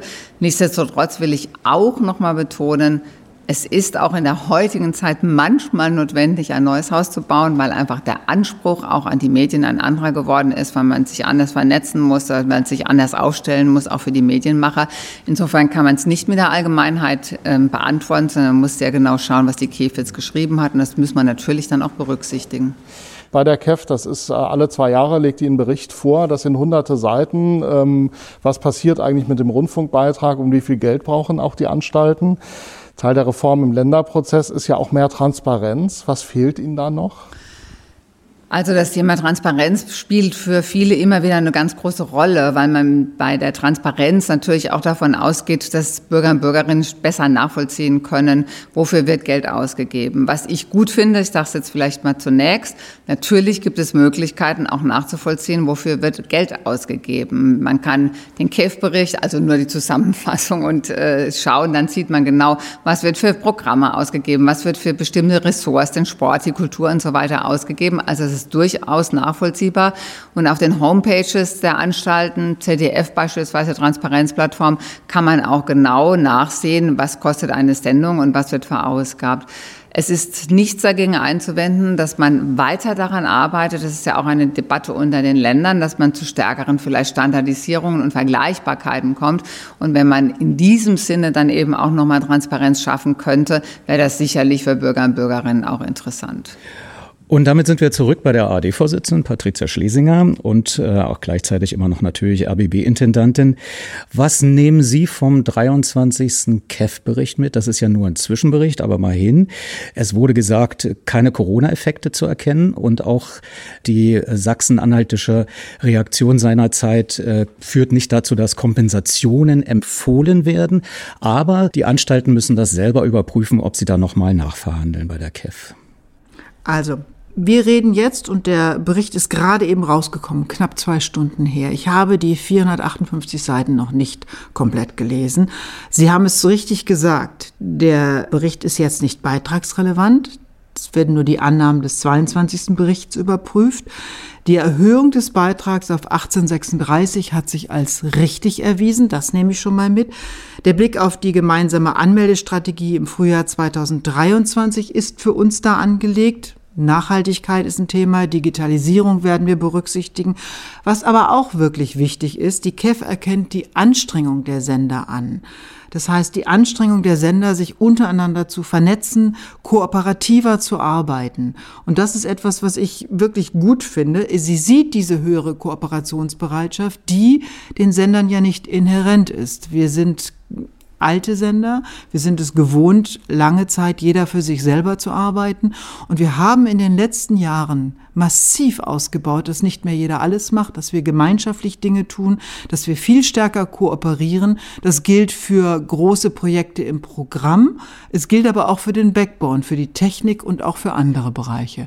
Und das ist etwas, wo wir sagen, das ist gut so. Aber Sie müssen sich rechtfertigen dafür, dass die ARD baut. Ob zu viel, das sollen Gutachten äh, überprüfen. Wie gehen Sie damit um? Ich glaube, dass Bauvorhaben für viele von uns wichtig sind, weil wir heute ganz anders arbeiten als noch vor wenigen Jahren. Wir brauchen eine ganz andere Bausubstanz und eine andere Struktur, um miteinander gut arbeiten zu können, crossmedial arbeiten zu können. Die meisten Häuser haben noch Hörfunkhäuser und Fernsehhäuser. Heute arbeiten wir aber digital, nicht mehr nach Ausspielwegen, sondern nur noch tatsächlich nach Inhalten. Und da wirklich die Struktur zu schaffen, möglichst preiswert zu bauen, selbstverständlich, möglichst drüber nachzudenken, wie ist die Nachnutzung der alten Gebäude, selbstverständlich. Das heißt also betriebswirtschaftlich, ökonomisch das Ganze zu betrachten, selbstverständlich. Das gilt für uns alle. Von daher gucken wir mal, wie die Gutachten das bescheiden werden. Aber eins haben alle Bauvorhaben gemeinsam, die wurden vor der Pandemie geplant. Da hatte man noch nicht so ein Gefühl dafür, was wirklich nötig ist, wenn man vernetzt arbeitet. Digitales Arbeiten wurde dann auch oft so verstanden, dass man gucken will, wie der Nachbar am Computer etwas äh, macht, ein Foto oder so. Das geht ja alles mittlerweile, das hat die Praxis bewiesen, auch äh, zack, zack, zack äh, online. Muss da vielleicht, bleiben wir mal beim RBB, dieses äh, CNC heißt das hier intern, also dieses crossmediale News Center, muss das nochmal neu durchdacht werden? Ich muss Sie leider korrigieren. Das CNC arbeitet schon. Die haben angefangen. Das ist auf zwei Etagen hier. Das ist im Altbau sozusagen. Wir bauen ein neues digitales Medienhaus und da haben wir bereits die Bedarfe für die Arbeitsplätze massiv nach unten korrigiert. Können Sie da eine Zahl nennen? Nein. Nee. Aber wird dann, Die ist auch endgültig noch nicht da. Also es ist noch nicht so weit. bauen Sie dann auch weniger? Oder stehen da nur weniger Schreibtische drin? Naja, es ist ja so, wir haben, was die Innenausstattung angeht und was die Nutzbarkeit dieser Innenausstattung angeht, deutlich nach unten korrigiert und werden es weiter tun. Also Deswegen, ich habe die endgültige Zahl noch nicht, weil ich sie noch gar nicht wirklich belegen kann. Nur alle Zeichen zeigen darauf, dass wir weniger bauen, dass wir preiswerter bauen, weil wir weniger Menschen da unterbringen. Wie sich der Rundfunkbeitrag entwickelt, darum wird es im nächsten KEF-Bericht in etwa zwei Jahren gehen. Äh, In der Zwischenzeit will die Politik Ihnen ja auch mehr Freiheiten geben. Wir haben darüber ja im Medienmagazin auch schon gesprochen. Wenn Sie flexibler sein können bei der Frage, wie viele Kanäle die ARD unter anderem noch aufsetzt sozusagen, also aufrecht erhält oder vielleicht Dinge auch ins Netz in Anführungszeichen verschiebt, ähm, wird das ähm, billiger oder teurer? Also werden Sie mutmaßlich einen höheren Rundfunkbeitrag brauchen? Digitalisierung ist kein Sparprogramm. Die Verbreitung kostet viel Geld und je mehr Menschen uns nutzen digital, desto mehr Geld müssen wir für die Verbreitung ausgeben und auch anlegen in unseren Wirtschaftsplänen, selbstverständlich. Also es ist kein Sparprogramm. Gleichzeitig müssen wir aber auch priorisieren. Was brauchen wir noch in Zukunft? Wie viel machen wir digital? Und zwar so, dass wir im digitalen Nirvana auch noch auffindbar sind. Das ist die Aufgabe für die nächsten Monate auch des Vorsitzes zu priorisieren. Was brauchen wir? Und wenn ja, wie ist das, was wir brauchen, ausgestattet? Wie machen wir es nicht nur gut, sondern sehr gut oder exzellent? Und wie machen wir es auffindbar? Das ist die große Aufgabe für das, was wir im Digitalen tun werden. Das heißt auch, wir müssen Kräfte bündeln, wir müssen Menschen und Moneten, also unsere Ressourcen bündeln. Und das werden wir tun. Bloß nicht langweilen. Der Radio 1 Kommentatoren-Talk zur Krise im RBB mit Marco Seifert. Ja, herzlich willkommen zu unserem sehr besonderen Radio 1 Kommentatoren-Talk. Vorab eine gute und eine schlechte Nachricht für alle, die sich jetzt auf Bonnie's Ranch mit Katrin und Tommy Wosch gefreut haben. Die schlechte, Bonnie's Ranch fällt heute aus. Die gute, es gibt morgen und Montag mehr als Ersatz. Morgen steigt um 20 Uhr die schöne Party, 20 plus zwei Jahre in der Kulturbrauerei. Es gibt noch Karten und da werden Katrin und Tommy eine neue Folge live vor Ihnen als Publikum produzieren, die es dann am Montag als Podcast gibt. Infos zu Tickets für die schöne Party gibt's auf Radio 1.de. Und damit zu der heutigen, ja, nicht ganz einfachen Sendung für uns alle. Aber ich möchte es auch nicht zu hoch hängen. Mein Job ist es häufig, kritisch Interviews zu führen über Skandale, Krisen und Rücktritte. Das machen wir so, wenn es Skandale in Unternehmen, Krisen in Parteien oder Rücktritte von Politikerinnen und Politikern gibt. Und warum sollten wir das anders machen, wenn es Skandale, Krisen und Rücktritte im eigenen Haus gibt? Das ist auch nicht besonders heldenhaft, denn damit riskiert hier nach meinem Eindruck niemand seinen Job. Man wäre eher komplett falsch im Journalismus, wenn man jetzt zurückhaltend wäre, nur weil es um die eigenen Chefinnen und Chefs geht. Wir haben zwei Stunden Zeit und wollen den Blick heute auch mal etwas weiten. Gegen halb sechs sprechen wir mit einem treuen Begleiter unseres Radio 1 Kommentatoren-Talks, den ich zumindest als Kritiker des öffentlich-rechtlichen Rundfunks in seiner jetzigen Form einschätze. Er war bei der Bild-Zeitung, ist Kolumnist beim Spiegel und Ressortleiter Politik und Gesellschaft in der Zentralredaktion der Mediengruppe RTL Deutschland.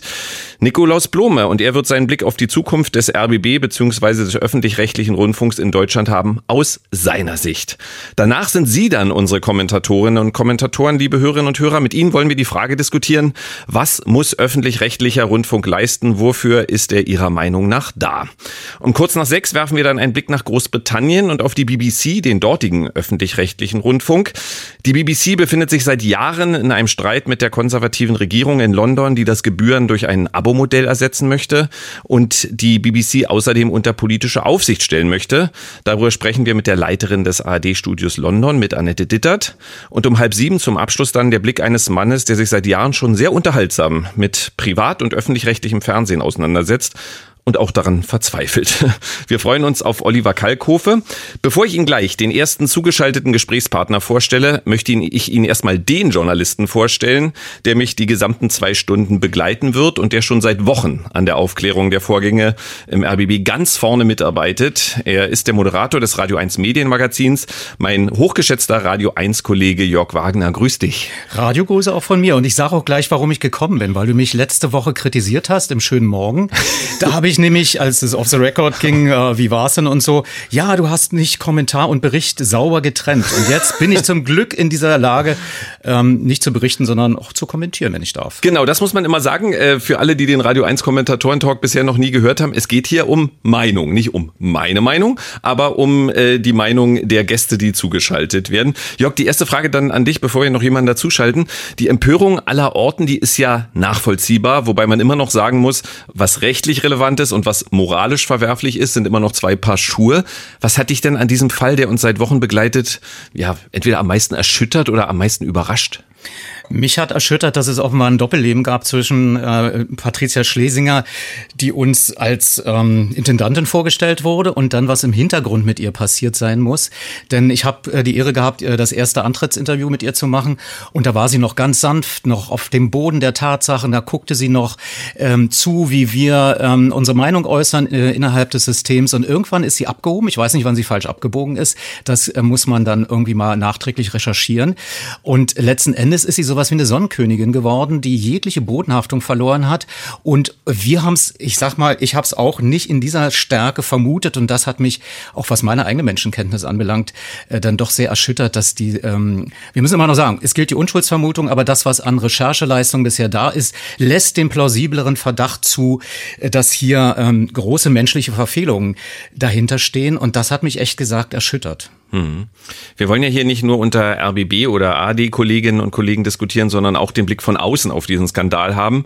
Und wer könnte den besser liefern als einer der führenden Medienjournalisten dieses Landes? Er war vor vielen Jahren Medienredakteur der Frankfurter Allgemeinen Sonntagszeitung, hat 2004 den medienkritischen Bildblock gegründet und ist Gründer und Herausgeber des Online-Portals Übermedien. Guten Tag, Stefan Niggemeier. Hallo, guten Tag. Ähm, ja, dann auch an Sie gleich die Einstiegsfrage. Wie sehr hat Sie überrascht, dass solche Vorgänge hier im RBB, die wie gesagt alle juristisch noch nicht bewertet sind, aber möglich sind? Ja, es hat mich schon überrascht. Also ähm, es, auch, auch in der Art, wie dieser Skandal sich so entwickelt hat. Also der fing ja schon gleich an mit so einem Wust von vielen verschiedenen Sachen, wo man dachte so, okay, keine Ahnung, ob das alles stimmt, aber irgendwie ist da, ist da Musik drin.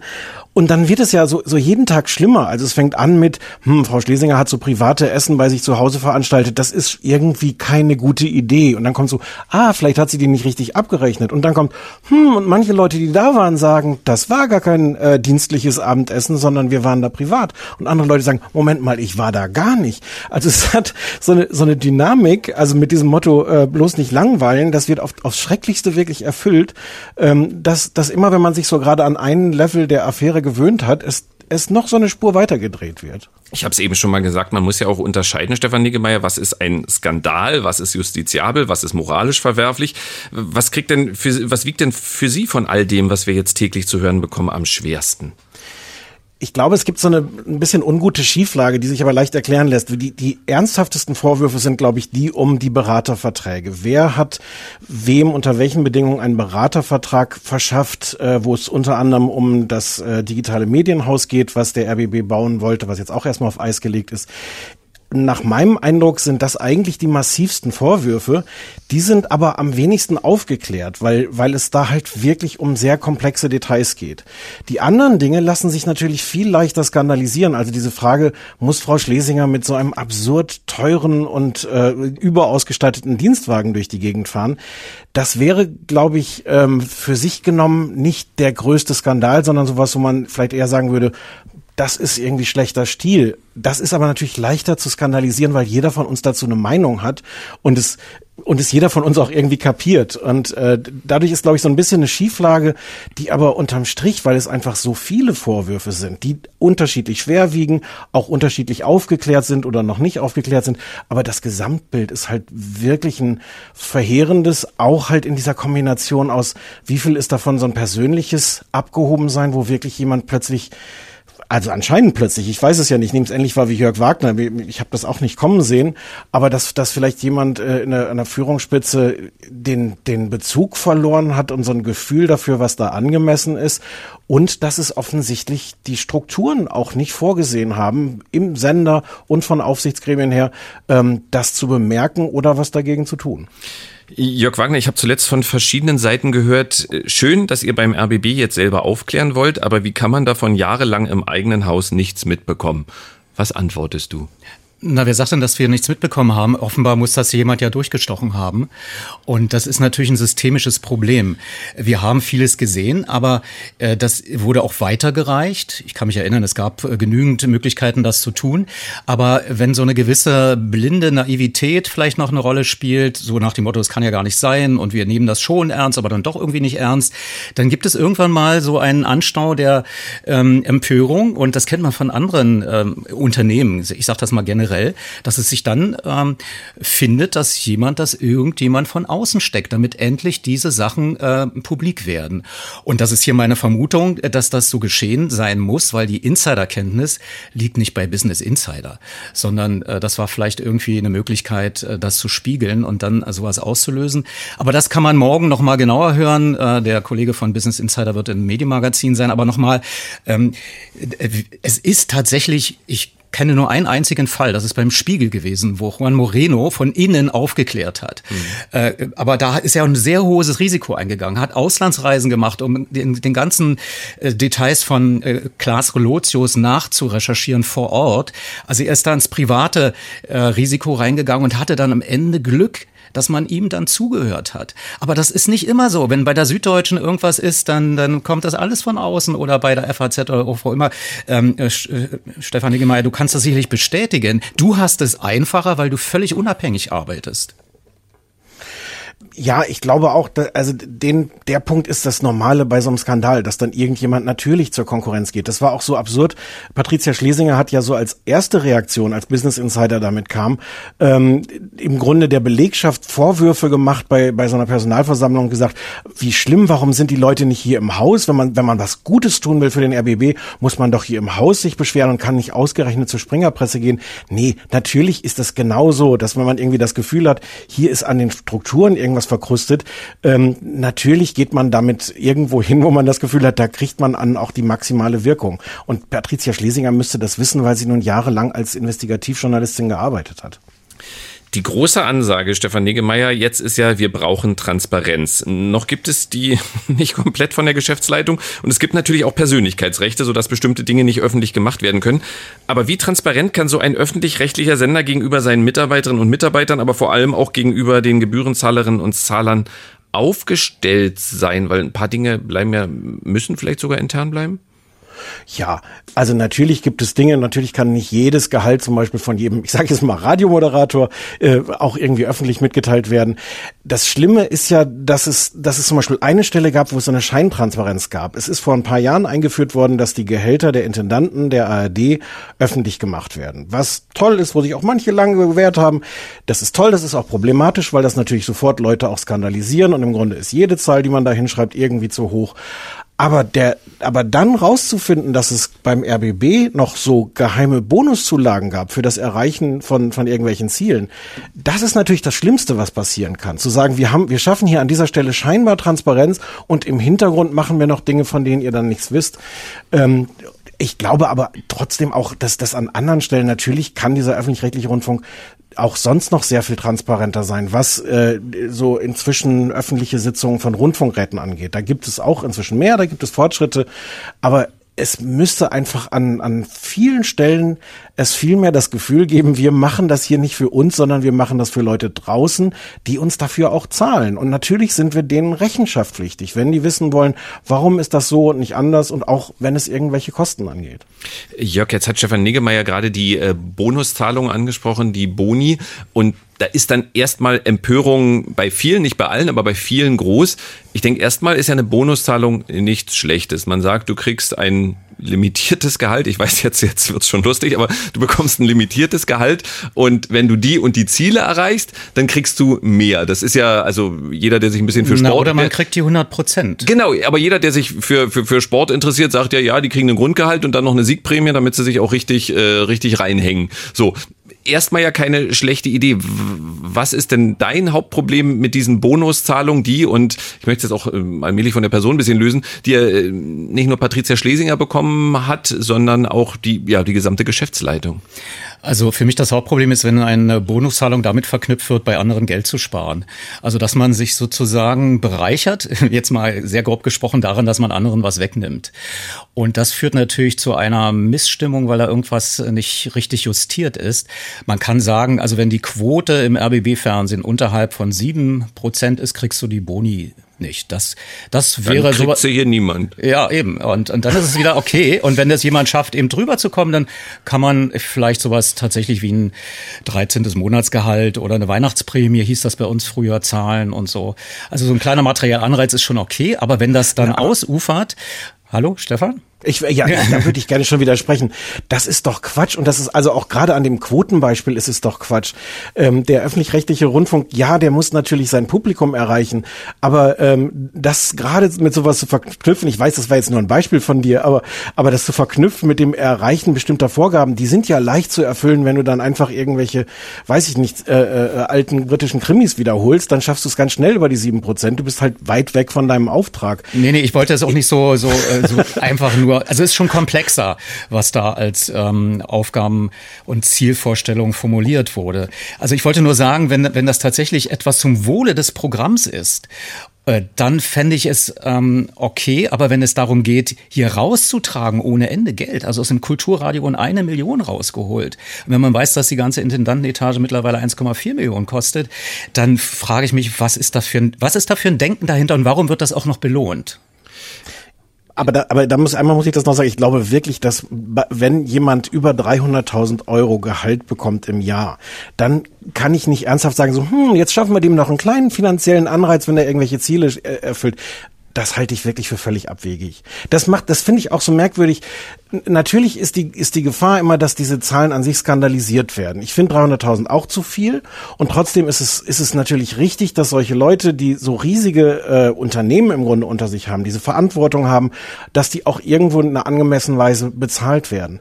Das Merkwürdige ist ja halt, dass das dann trotzdem nicht reicht, so viel Geld zu kriegen, um nicht trotzdem noch zu sagen, oh, aber diese, diese netten Abendessen, die ich bei mir hier zu Hause mache, die rechne ich dann trotzdem noch ab mit dem RBB. Also es gibt da offensichtlich nicht mal das Gefühl, ich habe jetzt wirklich genug bekommen, ich muss nicht noch Boni haben und hier irgendwie meine Taxiquittung, ach so brauchte sie ja nicht, sie hatte ja zwei äh, äh Chauffeure, die sie rumgefahren haben. Das ist tatsächlich schon ziemlich eklig in der, in der Gesamtgemengelage. Da, da gebe ich dir recht. Dazu? Ja, da, da gebe ich dir recht. Äh, mein Boni Uni-Denken geht ja darin 100 Prozent erst dann. Also äh, ja. weißt du, nicht obendrauf, ja. on top, sondern sozusagen, wenn man es eben nicht geschafft hat, kriegt es Abzüge. Aber das ist wahrscheinlich hier nicht gewesen. Ich kenne wirklich nicht genau die Regeln hier. Das gebe ich ehrlich zu, weil die auch nicht transparent bisher gemacht wurden. Also ich, äh, meine Aufgabe ist ja auch hier ein bisschen die Gegenposition einzunehmen, egal ob es meine ist oder nicht, aber ich, äh, ich versuche es jetzt mal äh, an der Stelle.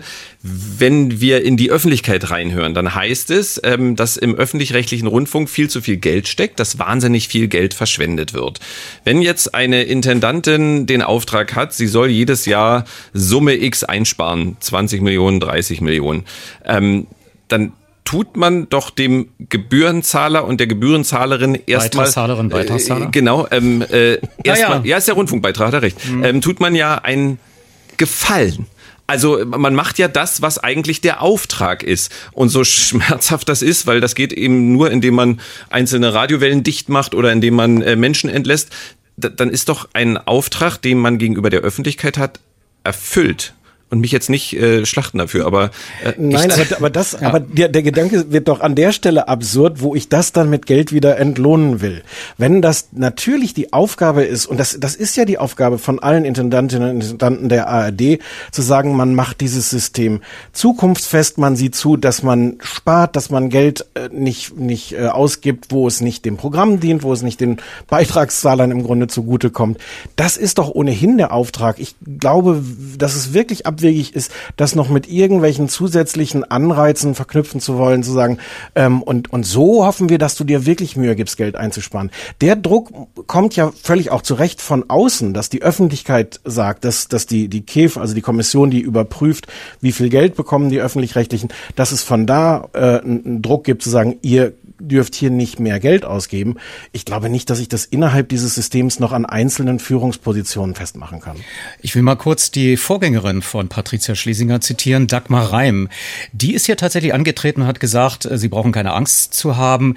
Wir werden uns nicht selber verwalten ohne Ende, weil unsere Aufgabe ist es, Programm zu machen. Das hat sie so lange glaubhaft vertreten, bis sie Multikulti eingestellt hatte, weil dann wirklich kein Geld mehr da war. Das hat man irgendwie nachvollziehen können. Es gab dann allerdings dann die jähe Wendung, dass dann doch Geld war, aber Multikulti abgeschafft. Das sind so seltsame jähe Wendungen. Aber dennoch, wir sind hier da, nicht damit die Intendantenetage schön äh, aussieht, sondern dass wir hier ohne Ende Programm machen können im Sinne der Beitragszahlerinnen und Zahler. Und die 20 Millionen, ähm, sollte man als letztes aus dem Programm rausholen. Natürlich gibt es hier effizientere Dinge. Das haben wir äh, per Corona ja gesehen. Ü-Wagen sind nicht immer nötig. Dadurch kann man tatsächlich äh, weniger ausgeben für dasselbe Programm. Jetzt nimmst du gerade einigen Ü-Wagen-Techniker den Job weg mit dieser Aussage. Ja, das ist aber auch mit den Setzern bei der Taz früher so gewesen, die noch mit Bleisatz gedruckt haben. Das ist teilweise bedauerlich, aber dafür müssen dann neue Tätigkeiten. Also TikTokerinnen gab es früher noch nicht. Ich will jetzt nicht den Ü-Wagen-Besatzungsmensch umschulen jetzt in diese Richtung hinein. Das war nur ein ein Beispiel, um Gottes Willen. Aber das ist der, das ist der technische Wandel. Und warum sollen wir denn noch so Radio machen wie vor, äh, was weiß ich, 50 Jahren? Mhm. Äh, Stefan Niggemeier, wir haben nur noch so gut fünf, sechs, sieben Minuten zusammen. Ähm, deswegen würde ich gerne mal äh, nach vorne blicken. Wie kommt der RBB wieder auf die Beine? Was muss da alles passieren? Und ich versuche es auch ein bisschen immer zu lösen von diesen unglaublichen Skandalen, die wir gerade erleben. Man muss ja auch einfach sagen, das RBB-Fernsehen, und ich weiß, äh, Sie sind da kein großer Fan, wenn wir jetzt über die Quote reden, aber ist seit vielen Jahren das erfolgloseste in der gesamten ARD. Ist ein, also man kann sagen, das äh, RBB-Fernsehen war, äh, also das dritte Programm, das war letzter und ist jetzt allerletzter. Wir haben äh, weiterhin erhebliche Quoteneinbußen und sind abgeschlagen letzter in der gesamten ARD. Das gehört ja auch zum Auf die Beine kommen. Ich würde mir wünschen, dass Menschen daran übrigens gemessen werden. Das liegt ja nicht daran, dass hier im RBB-Fernsehen äh, Vollidioten arbeiten, sondern da, da muss es ja auch falsche Strategien und falsche Entscheidungen geben. Also wie kommt der RBB in allen Belangen wieder auf die Beine? Das sind sehr viele verschiedene Belange. Ich würde die schon voneinander trennen. Ich glaube, dass es jetzt erstmal wirklich wichtig ist, die Konsequenzen aus den Affären jetzt zu ziehen. Und das sind halt Dinge, die wirklich was zu tun haben mit Transparenz, mit der Frage, welche, wie, wie stellt man solche Gremien auf? Ähm, kann es wirklich sein, dass der Chef des Verwaltungsrats alleine mit der Intendantin äh, solche Boni ausmacht?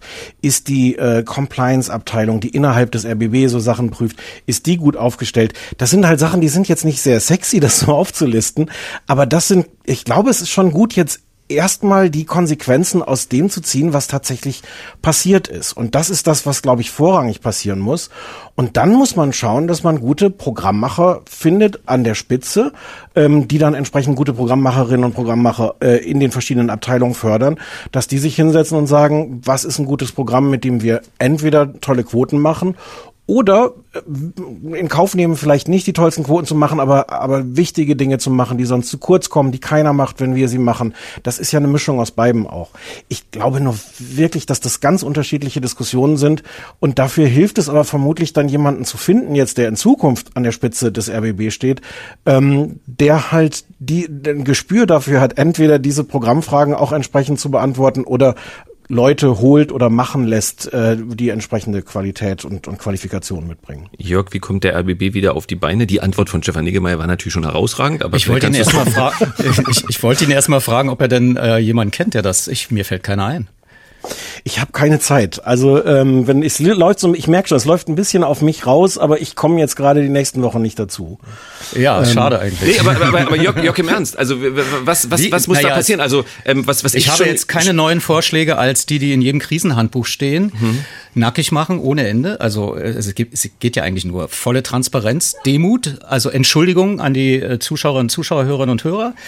Äh, dann ähm, schonungslose Aufklärung gestatten, also nicht den Eindruck erwecken, dass man hier wieder die journalistische Berichterstattung vielleicht behindert, indem man eine falsche Personalie an die Spitze stellt, zum Beispiel einer Recherchetruppe, sondern ähm, also wirklich, das ist der einzig gangbare Weg. Ich weiß, wovon ich rede. Vor 30 Jahren, als der DDR-Rundfunk zusammenfiel, war eine ähnliche Situation. Und da war dieses Zögern, vielleicht erst in einer Woche zurückzutreten oder erst in zwei und dann sich zu wenden, die Jacken nochmal äh, dreimal umzudrehen und zu sagen, ich war doch eigentlich der ähm, Mensch der Aufklärung. Nein, Jock, äh, du, du hast diesen Talk, hoffe ich, schon ab und zu mal gehört. Und du weißt, wenn, wenn ich irgendwas so Halbgares höre, dann lasse ich das nicht durchgehen. Gerne. Und das haben jetzt, glaube ich, sehr viele Hörerinnen und Hörer nicht verstanden. Wenn du sagst, eine falsche Person, die an der Spitze äh, der Recherche für die Aufklärung dieses Falls steht, wen meinst du denn da? Na, zum Beispiel der RBB-Chefredakteur David Biesinger. Ich glaube, dass ähm, ich vermute es sogar, dass er sich zu Unrecht behandelt fühlt, wenn er jetzt in den Verdacht gerät, ähm, hier dem alten System gedient zu haben. Aber er kommt nicht raus aus dieser Rolle, selbst wenn er total unschuldig ist wird er es nach außen hin nicht vermitteln können. Und dann ist das sozusagen seine Pflicht und Schuldigkeit zu sagen, Dienst an der Gesellschaft, ich trete zurück, vielleicht ins Glied zurück und dann kann er möglicherweise in ein, zwei Jahren wieder rausgucken. Aber ich glaube nicht, dass es, selbst wenn ihr jetzt andauernd sagt, wir haben das beste Rechercheteam jetzt angesetzt und es wird nicht behindert, ich werde dafür sorgen, wird er Schwierigkeiten haben, das nach außen zu kommunizieren. Mhm. Und äh, Stefan Niggemeier zum Abschluss, und das können sich die weiteren Gesprächspartnerinnen und Gesprächspartner schon mal gut anhören, heute die gleiche Frage an jeden zugeschalteten Interviewpartner, also auch an Stefan Niggemeier. Äh, welches ist die wichtigste wichtigste konkrete Reform, die jetzt schnell im öffentlich-rechtlichen Rundfunk in Deutschland vollzogen werden sollte? Mit der Bitte um eine Antwort, die nicht länger als eine anderthalb Minuten dauert. So lange brauche ich gar nicht, weil ich glaube, es ist tatsächlich die Frage der, der Aufsicht, dass organisiert werden muss, dass die Aufsicht über den öffentlich-rechtlichen Rundfunk professionell ist. Die muss ja diesen Spagat schaffen. Die, die Rundfunkräte sind ja so organisiert, dass sie die Gesellschaft vertreten. Also da ist schon auch die Idee, dass da im Grunde Laien drin sitzen. Das reicht aber offensichtlich nicht. Ähm, äh, die, die Verwaltungsräte, das sind die, die, die dann im Grunde die, die, die auf die Finanzen und sowas gucken, ähm, haben da anscheinend auch irgendwie nicht genug hingeguckt das zu schaffen, dass es ein, äh, ein System gibt, der, der Aufsicht über den öffentlich-rechtlichen Rundfunk, dass Leute sagen, ein, ein kurzer, äh, ein, ein kurzer Schlenker, den ich da machen muss. Man merkt das oft, wenn man Pressemitteilungen bekommt von diesen Gremien, von Verwaltungsräten und Rundfunkräten, die lesen sich wie Pressemitteilungen der Sender. Das liest sich so, als ob die sich als Teil dieser Sender verstehen und nicht als, als Kritiker und als Aufsichtsgremium. Das Aber ganz kurze Zwischenfrage. Tombu hat jetzt erklärt, er will die Gremienstellen stärken. Das ist doch genau der falsche Weg, oder? Warum? Weil die raus müssen aus den Funkhäusern. Die müssen eigenständig sein. Das, genau aus dem Grund. Ich klär mal, erklär mal kurz diesen Kommentatorentalk. Wenn ich eine Abschlussfrage stelle, meine ich, dass das die Abschlussfrage okay. ist. Okay. Entschuldigung. Äh, aber also dazu, dazu, müssen Sie jetzt noch was sagen, Stefan Niggemeier. Klar, wenn die Frage Nein. im Raum steht. Äh, Im Detail kann, kann ich das nicht beantworten, ob das mehr im Sender oder außerhalb des Senders organisiert werden muss. Aber es sind zwei Sachen, die sich ändern müssen. Erstens die Haltung dieser Leute, die da Kontrolleure sind, dass die sich wirklich als Kontrolleure verstehen und nicht als PR-Leute des, des, äh, des Senders. Äh, und das zweite ist tatsächlich die Struktur und Organisation, dass da Fachleute drin sitzen, die auch entsprechend ausgestattet sind, vielleicht auch entsprechend bezahlt werden müssen, dass die auch die Kompetenz mitbringen, solche Dinge zu kontrollieren. Stefan Niggemeier, vielen, vielen Dank. Ähm, das war der Blick auf die Krise im RBB. Also äh, aus diesem Blickwinkel vielen Dank äh, für die sehr äh, unterhaltsamen und interessanten 25 Minuten. Wir hören uns ja auch im Radio 1 Programm wieder, Stefan Niggemeier, unter anderem von Übermedien. Dankeschön. Sehr gerne. Danke für die Einladung. Schönes Wochenende. Tschüss. Tschüss. Soweit Stefan Negemeyer. Jetzt sprechen wir über die Situation des öffentlich-rechtlichen Rundfunks in Deutschland insgesamt mit jemandem, von dem ich glaube, dass er viel zu kritisieren hat. Er war stellvertretender Chefredakteur der Bild, ist Kolumnist beim Spiegel, vor allem inzwischen aber ein Mann, man kann es glaube ich so sagen, des Privatfernsehens, denn er ist Ressortleiter Politik und Gesellschaft in der Zentralredaktion der Mediengruppe RTL Deutschland. Schön, dass Sie als treuer Gast bei unserem Talk dabei sind, Nikolaus Blome. Dabei sind Nikolaus Blome. Ja, hallo, guten Tag. Äh, guten Tag. Ähm, guten Tag. Wir ähm, haben so ein bisschen ein kleines technisches Problem, wenn da mal jemand kommen könnte, weil ich höre mich selber im Echo bei Nikolaus Blome. Da könnte mir jetzt jemand zu Hilfe eilen. Das wäre sehr, sehr schön.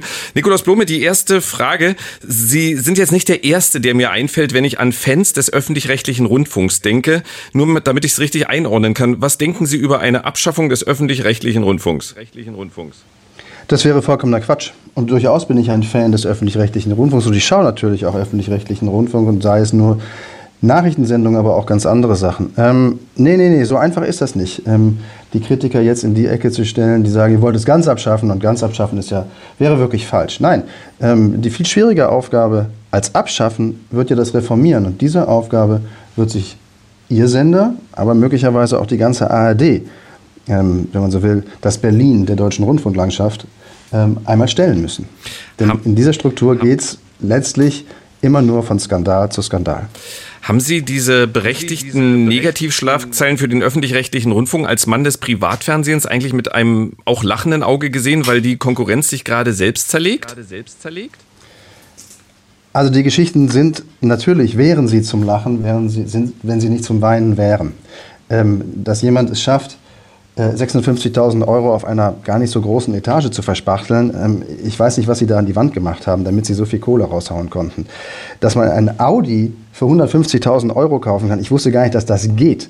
Also wenn es ein Maserati gewesen wäre oder, oder ein Rolls-Royce, dann würde ich sagen, okay, nee, nee, der ist nur geleast mit worden. Stil. Nur geleast worden. Naja gut, aber der Wert dieses Autos. Mir war nicht klar, dass es einen Audi gibt, der 150.000 Euro wert ist und dass man darauf dann noch einen 70 oder 80.000 Euro Rabatt bekommt. Naja, sei es drum. Also die Geschichten sind eigentlich unglaublich und zum Lachen und gleichzeitig haben wir das, ich persönlich zumindest, nicht zum Lachen gefunden. Und äh, ganz klar, wenn, es, wenn der öffentlich-rechtliche Rundfunk, wenn das öffentlich-rechtliche Fernsehen in Misskredit kommt, wegen dieser Skandale, kommen alle Fernsehsender mittelbar in Misskredit. Das spritzt auch bis zu uns. Das heißt auch, ähm, jemand, der bei RTL arbeitet fürs Fernsehen, sagt, ihr beim Fernsehen macht euch dann nur die Taschen voll? Taschen voll? Nein, aber natürlich nehmen, nehmen Teile des Publikums, Teile des sowieso schon recht aufgewühlten Publikums mit Blick auf die öffentlich-rechtlichen, alle Medien, auch alle TV-Anstalten in Sippenhaft. Das ist doch klar. Sie ruinieren, solche Skandale ruinieren den Ruf der gesamten Medien und nicht nur den von RBB oder ARD. Also das ist doch klar. Mhm. Wie würden Sie das einschätzen, was wir hier beim RBB in den vergangenen Wochen alles erfahren haben? Ist das ein Fall Schlesinger, ein Fall RBB oder ein Fall öffentlich-rechtlichen Systemversagens? Auf eine Art ist es natürlich alles. Also noch einmal, dass jemand, ähm, also ich kenne Frau Schlesinger nicht persönlich und möchte auch nicht über sie persönlich richten. Trotzdem stolper ich über den Umstand, dass jemand einen Dienstwagen für 150.000 Euro nimmt. Äh, das, und der ist dann auch noch rabattiert um ich weiß nicht wie viel, zig, 10.000 Euro. Ähm, wie man das der Compliance erklären kann, weiß ich nicht genau. Auf diesen Verträgen müssen noch ein paar mehr Unterschriften gewesen sein als nur die von Frau Schlesinger. Mithin ist es auch eine Geschichte des RBB insgesamt. Und was mich daran am meisten interessiert, ist natürlich die Frage, was sagt das oder sagt das etwas und wenn ja, was über den öffentlich-rechtlichen Rundfunk aus, über das Selbstverständnis dieses Rundfunks, das natürlich, wie ich finde, ein heikles ist, weil es na, so ein bisschen was Etatistisches hat. Wir sind der Staat, wir sind die Guten, wir sind die öffentlich-rechtlichen. Äh, wie herablassend zum Teil immer noch auf die Privaten geschaut wird, brauche ich Ihnen nicht zu erklären. Ähm, das verstehe ich nicht. Und dieser Anspruch, dieses Selbstverständnis hat jetzt noch einmal exemplarisch an diesen Fällen wirklich katastrophalen Schiffbruch erlitten. Ja, also ich kann da jetzt Ihnen ausnahmsweise richtig hundertprozentig zustimmen. Das hat was auch damit zu tun, das ist mir sehr oft in der letzten Zeit begegnet, dass die Menschen, die in hohen äh, äh, ja, Ebenen arbeiten, gar nicht mehr wissen, dass sie von den Beitragszahlerinnen und Zahlern bezahlt werden. Ich will Ihnen das kurz an einem Beispiel erklären.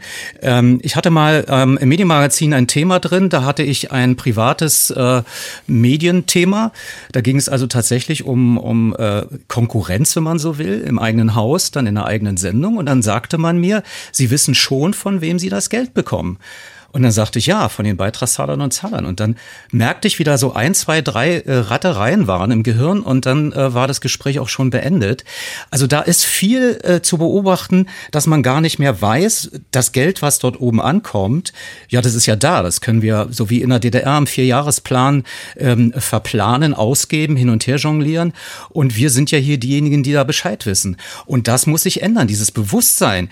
Also ich würde vorschlagen, zum Beispiel im RBB, im Fernsehzentrum, wo jetzt noch dran steht, bloß nicht langweilen, so einen ähnlichen Spruch wie beim Spiegel, äh, wo es darum geht, dass man immer die äh, Wahrhaftigkeit vor Augen hat, für die man da ist, hier zu sagen, denke daran, wenn du arbeiten gehst, ist jetzt nicht schön formuliert, aber wer dich bezahlt. Und dann würde es vielleicht irgendwann mal auch im Bewusstsein ankommen, hier konsequenter auch mit dem Beitragsgeld umzugehen.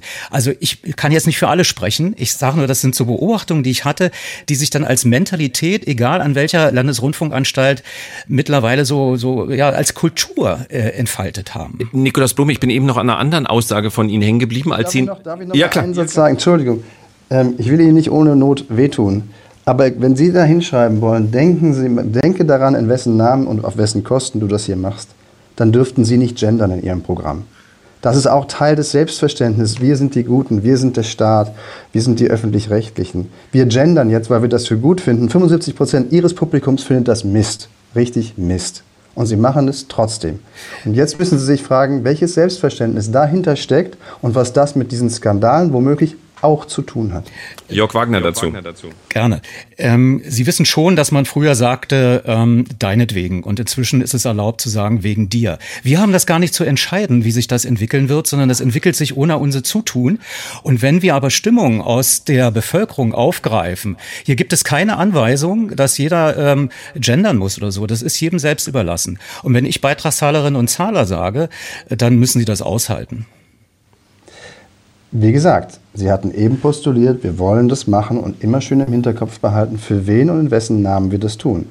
Diese Gruppe hat gesprochen über dieses Thema, über das wir uns jetzt nicht weiter unterhalten müssen. Aber wie gesagt, das ist weit mehr als nur ein Bekenntnis, mit dem Geld sparsam umzugehen, sondern es wäre auch eines, sich über die ganze Bandbreite des Programmes Gedanken zu machen. Das äh, ein guter guter Punkt, ähm, den den Sie da angebracht haben und der passt so ein bisschen zu der Frage, die ich eben nämlich schon stellen wollte. Ähm, ich bin über so eine kleine Bemerkung von Ihnen eben gestolpert, Herr Blomer, als Sie sagten, man blickt im öffentlich-rechtlichen Rundfunk mit einer gewissen Arroganz äh, auf die Privaten und dann sagten Sie, Ihnen muss ich das nicht sagen. Was genau meinen Sie damit? Ähm, weil ich das Gefühl hatte, dass Sie auch ähm, sagen wir mal so, für diesen Blick äh, ein Gespür haben. Ich glaube auch schon mal überlegt haben oder ich glaube auch ab und zu auch als Freier fürs private Arbeiten. Ich glaube immer noch, dass, ähm, zumindest ist meine Erfahrung, ähm, klassische Nachrichten in den privaten ähm, aus Sicht der öffentlich-rechtlichen nicht so für voll genommen werden wie die Nachrichten im öffentlich-rechtlichen selbst. Also es gibt immer noch ein, wie soll man sagen, ein Selbstverständnis, ähm, auf das ich jetzt immer wieder zurückkomme, äh, ein bisschen, wir sind der Staat, wir sind die Öffentlich-Rechtlichen. Damit will ich nicht sagen, wir sind die Guten, aber ähm, das ist so der Gedanke, uns gibt es, äh, uns, uns muss es immer geben, sonst geht die Demokratie unter. Ähm, und ich glaube, es braucht den öffentlich-rechtlichen Rundfunk, um es nochmal ganz deutlich zu sagen. Ich weiß aber nicht genau, ob es in dieser Form gibt. Ich frage mich, ob es wirklich 16 oder 15 Anstalten braucht. Ähm, ich frage mich, warum die BBC das mit deutlich weniger Geld hinkriegt, auch ein hervorragendes Programm zu machen. Ich weiß, das Beispiel kriegen Sie immer vorgehalten. Also muss das alles so sein? Ähm, muss, brauchen wir diese Vielzahl von Programmen? Muss der öffentlich-rechtliche Rundfunk auch privaten Medienhäusern, ich habe lange für Print gearbeitet und für digitale Produkte, ähm, muss der öffentlich-rechtliche Rundfunk diesen Produkten das Leben so schwer machen, durch ein Ausgreifen in diese Richtung? Das sind alles so Fragen, die, glaube ich, jetzt nochmal grundsätzlich auf den Tisch kommen könnten, aus Anlass dieser Skandale. Hm. Äh, Herr Blume, wenn Sie versuchen, mich äh, zwischendurch zu unterbrechen, das ist keine Unhöflichkeit, dass ich darauf nicht reagiere. Wir haben so ein technisches äh, Delay, dass immer, wenn ich rede, ich Sie ausschalte kurz. Deswegen äh, seien Sie dann hartnäckig, wenn ich Sie wieder anhabe. Jetzt kommt nämlich eine etwas längere Frage an Sie, wo ich ein bisschen was erklären möchte. Einer der Hauptkritikpunkte ist ja immer wieder der Rundfunkbeitrag. Da sagen einige, ich muss dafür zahlen, obwohl ich es gar nicht nutzen möchte und der Beitrag steigt ständig. Letztere muss ich widersprechen. Vor gut sieben Jahren wurde der Rundfunkbeitrag von 17,98 im Monat auf 17,50 18,50 gesenkt, vor einem Jahr dann um 86 Cent auf 18,36 erhöht. Es war also die erste Erhöhung seit mehr als acht Jahren. Allerdings, das Gesamtaufkommen ist bei Einführung des Beitrags vor neun Jahren tatsächlich gestiegen, denn jede und jeder soll zahlen, unabhängig von der Nutzung. Dass man den nicht zahlen möchte, wenn der Eindruck entsteht, dass das Geld für äh, Luxussanierung und edle Dienstwagen ausgegeben wurde, ist ja mehr als nachvollziehbar. Andererseits sage ich, man kommt, bekommt für die 1836 auch ein Riesenangebot an Informationen, Kultur, Unterhaltung, Sport, Politik. Wo steht Nikolaus Blome bei der Diskussion um den Rundfunkbeitrag? Äh, ich kann mir den natürlich leisten. Ähm, ich glaube, es gibt Leute, die müssen schon auch auf 18 Euro achten, ähm, gerade in diesen Zeiten, äh, dass die ein bisschen genauer wissen wollen, a, wofür das Geld verwandt wird und auch quasi ihr eigenes Nutzungsverhalten dagegen halten, finde ich vollkommen legitim. Ähm, 6 Milliarden Euro, ich glaube, darauf summiert sich der Etat der ARD. Das ist schon eine Stange Geld, oder? Also, das ist schon eine halbe Steuerreform. Es sind sogar acht, glaube mhm. ich. Sogar acht, ich. Ja, acht insgesamt. Zwei für das ZDF noch, ähm, aber sechs immerhin für die ARD und über die reden wir jetzt vorwiegend. Also, das scheint mir doch eine Menge Geld zu sein. Und was, woran ich mich stoße, ist, ähm, ist eben nicht als Bepreisung eines Produktes zu sehen zu sagen, und zu sagen, hey, das ist unser Programm wert. Ja? Ähm, auch wenn wir das nicht am Markt überprüfen können, weil es halt äh, gesetzlich vorgeschrieben ist, das zu zahlen. Aber wir glauben, dass unser Produkt das wert ist. Stattdessen nennt man es Demokratieabgabe, als könnte man die Demokratie kaufen.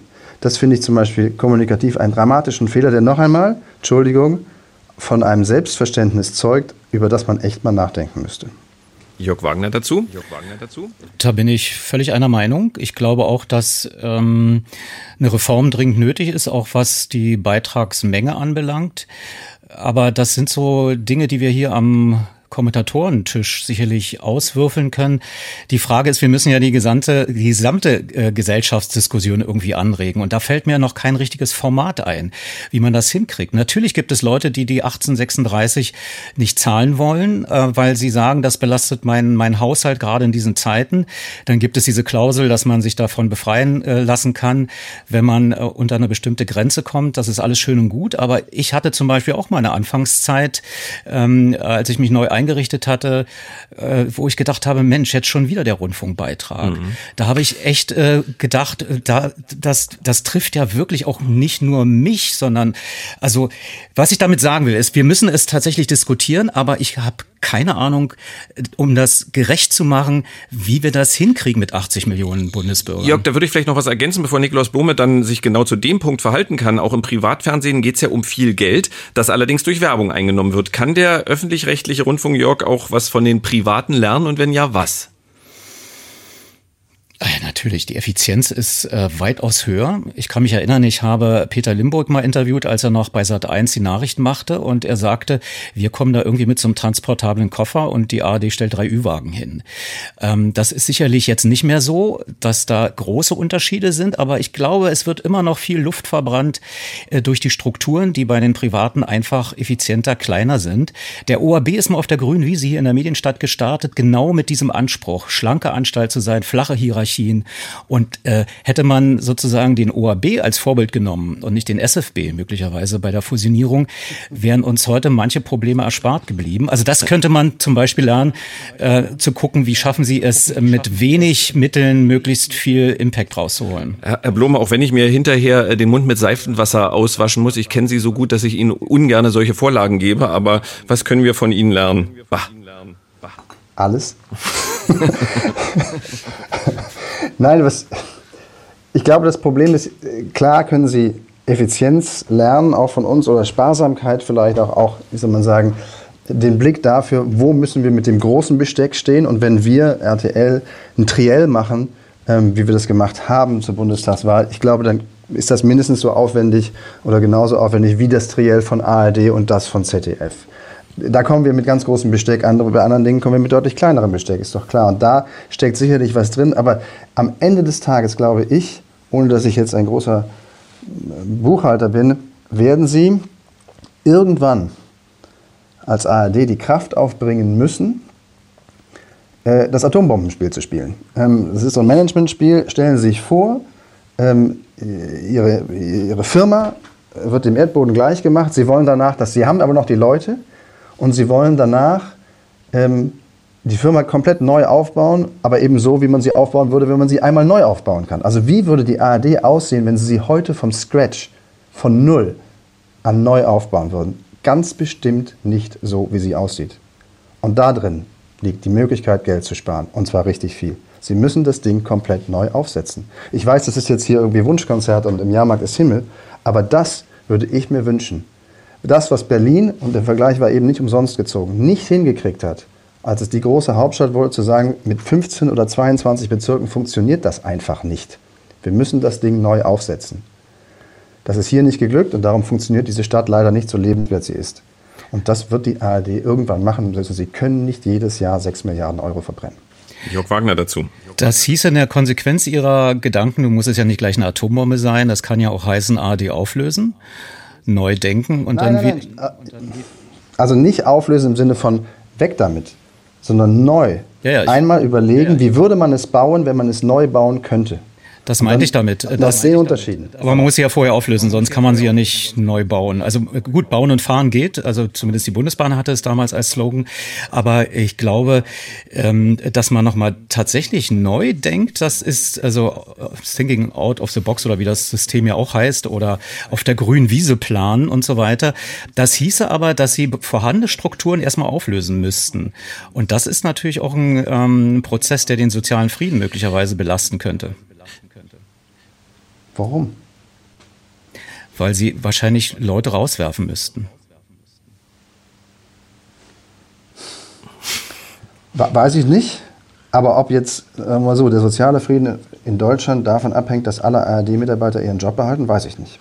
Wie sehr wird denn, das geht an, an beide, vielleicht erst an Nikolaus Blome, dieser Skandal, dieses Schlaglicht, was jetzt auf den öffentlich-rechtlichen Rundfunk geworfen ist, ihn in seiner kompletten Existenz gefährden? Ähm, das frage ich Sie, Nikolaus Blome, weil ich ja auch weiß, Sie ähm, haben ja auch in Medien viel, was ja erstmal nicht schlecht ist, ist emotionalisiert.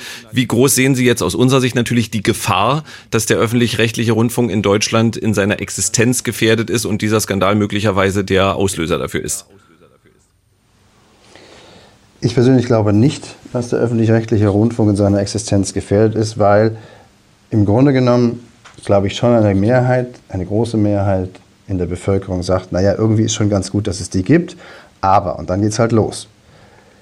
Ich glaube nur, dass sie unter wachsenden Druck kommen werden, ernsthafte, durchgreifende Reformen dann eben doch in der Form, in der es dann nur gehen kann, hinzukriegen weil ich mir vorstellen könnte, ohne dass ich einen einzelnen, äh, einzigen Hinweis habe, dass diese Geschichte mit dem RBB und der Chefetage des RBB nicht zu Ende ist. Also ich könnte mir vorstellen, dass in diversen, äh, möchte mich darüber nicht lustig machen, aber ich könnte mir vorstellen, dass in diversen Chefetagen diverser Rundfunkanstalten gerade mal geguckt wird, wie viel PS der eigene Dienstwagen eigentlich hat. Oder wie viel 100.000 Euro man zuletzt ähm, beim Umbau der Chefetage verspachtelt hat dass das ein reines, reines, reines Phänomen Frau Schlesinger bzw. RBB ist, habe ich Schwierigkeiten zu glauben. Mhm. Äh, Jörg Wagner noch kurz dazu und dann die Abschlussfrage an Nikolaus Blome. Ich sehe das seltsamerweise, oder was heißt gar nicht seltsamerweise, ich sehe das so ähnlich wie Sie. Wobei ich denke, dass das Hauptproblem gar nicht mal so sehr die üppige Intendantenetage ist, sondern tatsächlich dieses Denken, wenn ich hier Chefin bin, dann bin ich ähm, privat und äh, geschäftlich eine Person. Und dieses ähm, Vermischen von Privatinteressen und das nicht mehr auseinanderhalten können, das finde ich das Hauptproblem. Und dann auch noch in Abhängigkeit mit anderen Menschen, also dieses System, was dahinter steckt, dass man sich gegenseitig Aufträge zuschießt und dass man dann ein digitales Medienhaus baut, was sicherlich hübsch geworden wäre, aber völlig unnötig. Das ist das Problem, dass man in diesem Zirkel der gegenseitigen Selbstbestätigung keine Bodenhaftung mehr hat und auch keine Kontrolle mehr zu kritischen anderen Menschen, die das anders sehen. Und das muss aufgebrochen werden durch neue Strukturen, dass also auch Kritik möglich ist einer Intendantin, die sich äh, tatsächlich da oben so ein Nest gebaut hat und dass man sagt, nee, das geht so nicht, ohne dass man gleich geköpft wird. Das müsste eigentlich dieses, die, die Kultur, die dahinter steht, muss geändert werden. Die Abschlussfrage an Nikolaus Blome. Ähm, die gleiche Frage an jeden zugeschalteten Interviewpartner. Äh, welches ist die wichtigste konkrete Reform, die jetzt schnell im öffentlich-rechtlichen Rundfunk in Deutschland vollzogen werden sollte? Werden sollte? Äh, Darf ich ganz kurz noch fragen, und das ist vielleicht aber auch schon Teil der Antwort dann, gibt es eigentlich eine Compliance-Abteilung? bei Ja. Ihnen? Also wenn, wenn, wenn ich eine, also ich, kann- ich kann noch nicht mal eine Hertha-Karte annehmen. Gut, Also wir würden das schon tun, aber, aber ich, ich kann noch nicht meine Hertha-Karte annehmen, wenn, die, wenn ich die Frage, äh, dann kriege ich die Frage, würden Sie die auch privat kaufen? Sage ich, nee. Ähm, ja, dann ist es schon jenseits von Compliance. Das geht schon nicht. Und seit Jahren so. Ähm, also vielleicht ist die Antwort, ähm, stellt mal ordentliche Compliance Officers ein, äh, dass die zumindest den Leuten erklären, was sie machen können und wo die Grenze verläuft, damit es zumindest an der Spitze diese so publikumswirksamen und schädlichen Skandale nicht gibt, was sie nicht der Pflicht entheben wird, an den Strukturen sehr grundsätzlich zu reformieren. Nikolaus Blome, vielen Dank. Der Mann ist in ein paar Minuten im Fernsehen zu sehen, muss ich glaube ich nochmal schick machen, deswegen entlassen wir ihn ganz schnell. Dankeschön. Dankeschön. Danke. Tschüss. Tschüss. Bis bald beim Radio 1 Kommentatoren-Talk. Und jetzt sind gleich Sie dran, liebe Hörerinnen und Hörer. Ihre Antworten auf folgende Frage interessiert uns unter 0331 70 99 111. Es ist tatsächlich eine konkrete Frage. Was muss öffentlich-rechtlicher Rundfunk leisten? Wofür ist er Ihrer Meinung nach da? Was muss öffentlich-rechtlicher Rundfunk leisten? Wofür ist er Ihrer Meinung nach da? 0331 70 99 111. Rufen Sie uns gerne an und in drei Minuten knapp geht's los. Werbung und wie versprochen, jetzt sind Sie dran, liebe Hörerinnen und Hörer. 0331 70 99 111 ist unsere Nummer. Momentan sind allerdings alle Leitungen voll, also äh, versuchen Sie es gerne weiter. Und wie gesagt, ich möchte es mit einer mm, konkreten Frage schon machen. Was muss öffentlich-rechtlicher Rundfunk leisten? Wofür ist er Ihrer Meinung nach da? Bevor ich den ersten Anrufer rannehme, Jörg Wagner, der die ganzen zwei Stunden dabei ist, du hast zwei Tweets für uns. Ja, weil das ist schon wichtig. Nibili, Nibiloi schreibt, bitte thematisieren, wieso der RBB auch nach zig Jahren immer noch nicht das große SZ gefunden hat hat. Es gibt kein Wort, das Bloss heißt, weil unsere Sendung heißt ja bloß nicht langweilen, aber mit Doppel S. Da kann ich sagen, als dieser Slogan erfunden wurde, das soll eine amerikanische Schrift sein, gab es kein SZ und als man dann das SZ hätte kaufen können, hat man sich überlegt, jetzt alles abkratzen, das wird zu teuer.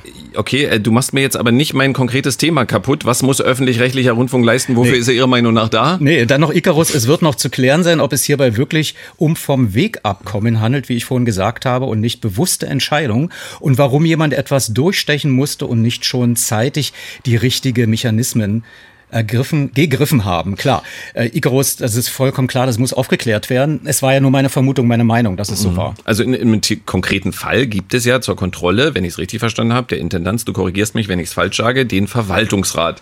Und das hat offenbar in vielen Punkten nicht funktioniert. So, richtig. so viel. Warum, auch, das werden wir jetzt hier nicht äh, spekulieren. Und auch die Compliance-Beauftragte, die erst seit 2019 äh, praktisch im Amte ist, ist eigentlich Datenschutzbeauftragte genau. und völlig ausgelastet. So, jetzt geht's endlich los. Was muss öffentlich-rechtlicher Rundfunk leisten? Wofür ist er Ihrer Meinung Meinung nach da. Der erste Anrufer ist der Thomas. Hallo Thomas.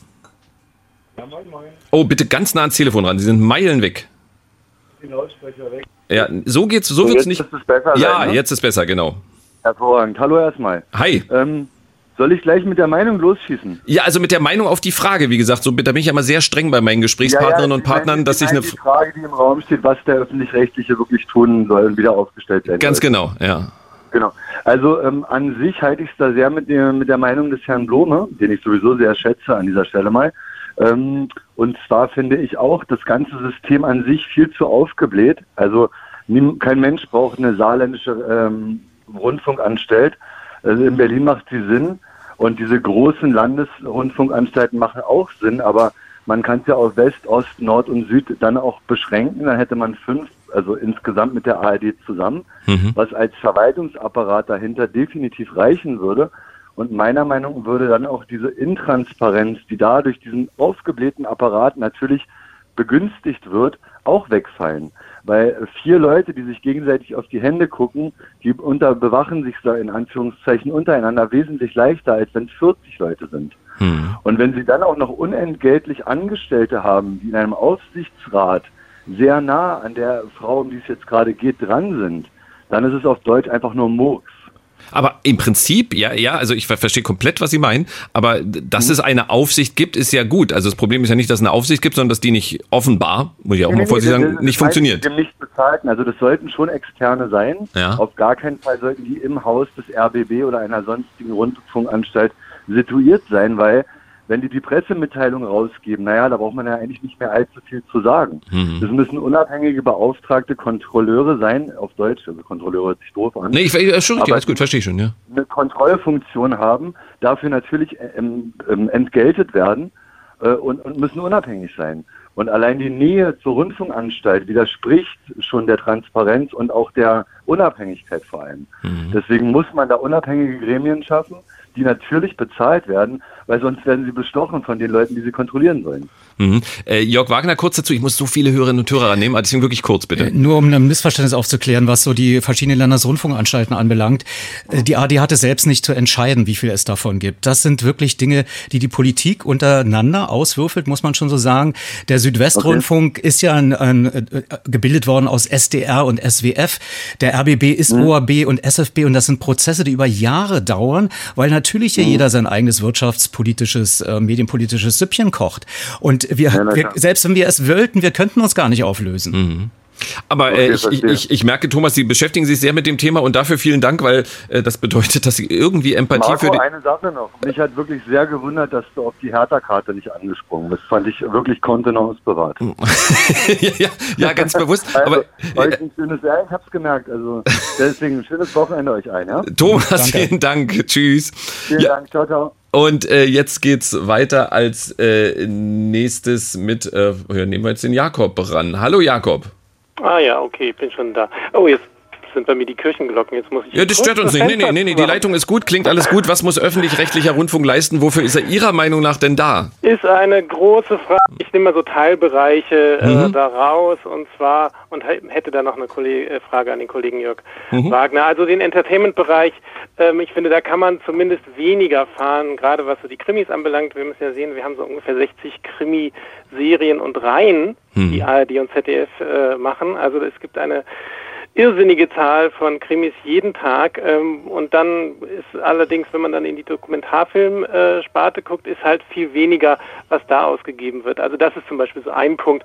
Äh, einen hohen Infoanteil natürlich wird ja auch viel gefordert. Vieles ist auch schon da. Ich selber bin begeisterter Fan vom Inforadio. Also ich habe auch durchaus viel Lob für den öffentlich-rechtlichen äh, Rundfunk. Bevor Sie, bevor Sie weitermachen, ich bin ja auch da, um Sie so ein bisschen zu quälen, wenn Sie hier ja, anrufen. Ne? Ähm, die machen das natürlich auch, äh, die ganzen Sender mit den Krimis, weil das einfach äh, viele Menschen gucken. Und wenn dann um 20.15 Uhr eine Dokumentation kommt, gucken das auch einige, aber nicht so das viele. Das nach wie vor. Wenn wir aus 60 Krimireihen 30 machen, können das ja, genauso das viele gucken.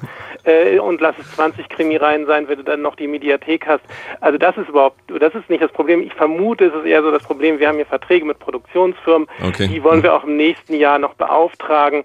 Und ich denke auch, dass äh, solche Beziehungen, die, sich, die jetzt offengelegt wurden bei Patricia Schlesinger, äh, vielleicht kurz zu mir, ich habe sehr häufig in Pressekonferenzen von diesen Sendern gesessen. Also ich bin eigentlich davon überzeugt, solche Geschichten, äh, die gibt es in allen Rundfunkhäusern, aber das wird ja die neue Transparenz dann auch hoffentlich zeigen, was wir auch brauchen. Und deswegen richte ich mich jetzt nochmal an dich, Jörg. Wir haben ja oft in den äh, Pressekonferenzen nebeneinander gesessen. Ähm, und zwar eigene kritische Medienmagazine. Mir ist oft eben aufgefallen, dass bestimmte Themen, die ich super wichtig fand, auch für den Ruf des öffentlich-rechtlichen Fernsehens, seien es Entlassungen von Mitarbeitern, die gegen die Corona-Berichterstattung rebelliert haben, der öffentlich-rechtliche Rundfunk klagt gegen irgendwelche Blogger, so bestimmte Themen, wo ich dachte, Mensch, da berichtet doch auch mal darüber. Das kam dann immer nicht, wo ich so dachte, hm, will man jetzt doch nicht so kritisch sein gegenüber dem eigenen Haus. Äh, das ist ein bisschen die Frage an Jörg. Glaubst du, dass es in Zukunft wirklich möglich, dass auch du, der am Montag noch gesagt hat, also jetzt diesen Montag hast du ja im Radio gesagt, äh, Schlesinger pflegte einen kostenintensiven Arbeitsstil, während Programmmittel gestrichen wurden, kannte ihre Kreditkarte kein Limit. Sorry, ich persönlich habe so einen Satz vor ihrem Rücktritt nie im Radio gehört. Ähm, was für mich auch so ein bisschen heißt, da war man vorsichtiger. Ich, klar, es ist auch der Arbeitgeber, ich verstehe das und auch Freischaffende sind irgendwie, haben, sind in einer schwierigen Situation.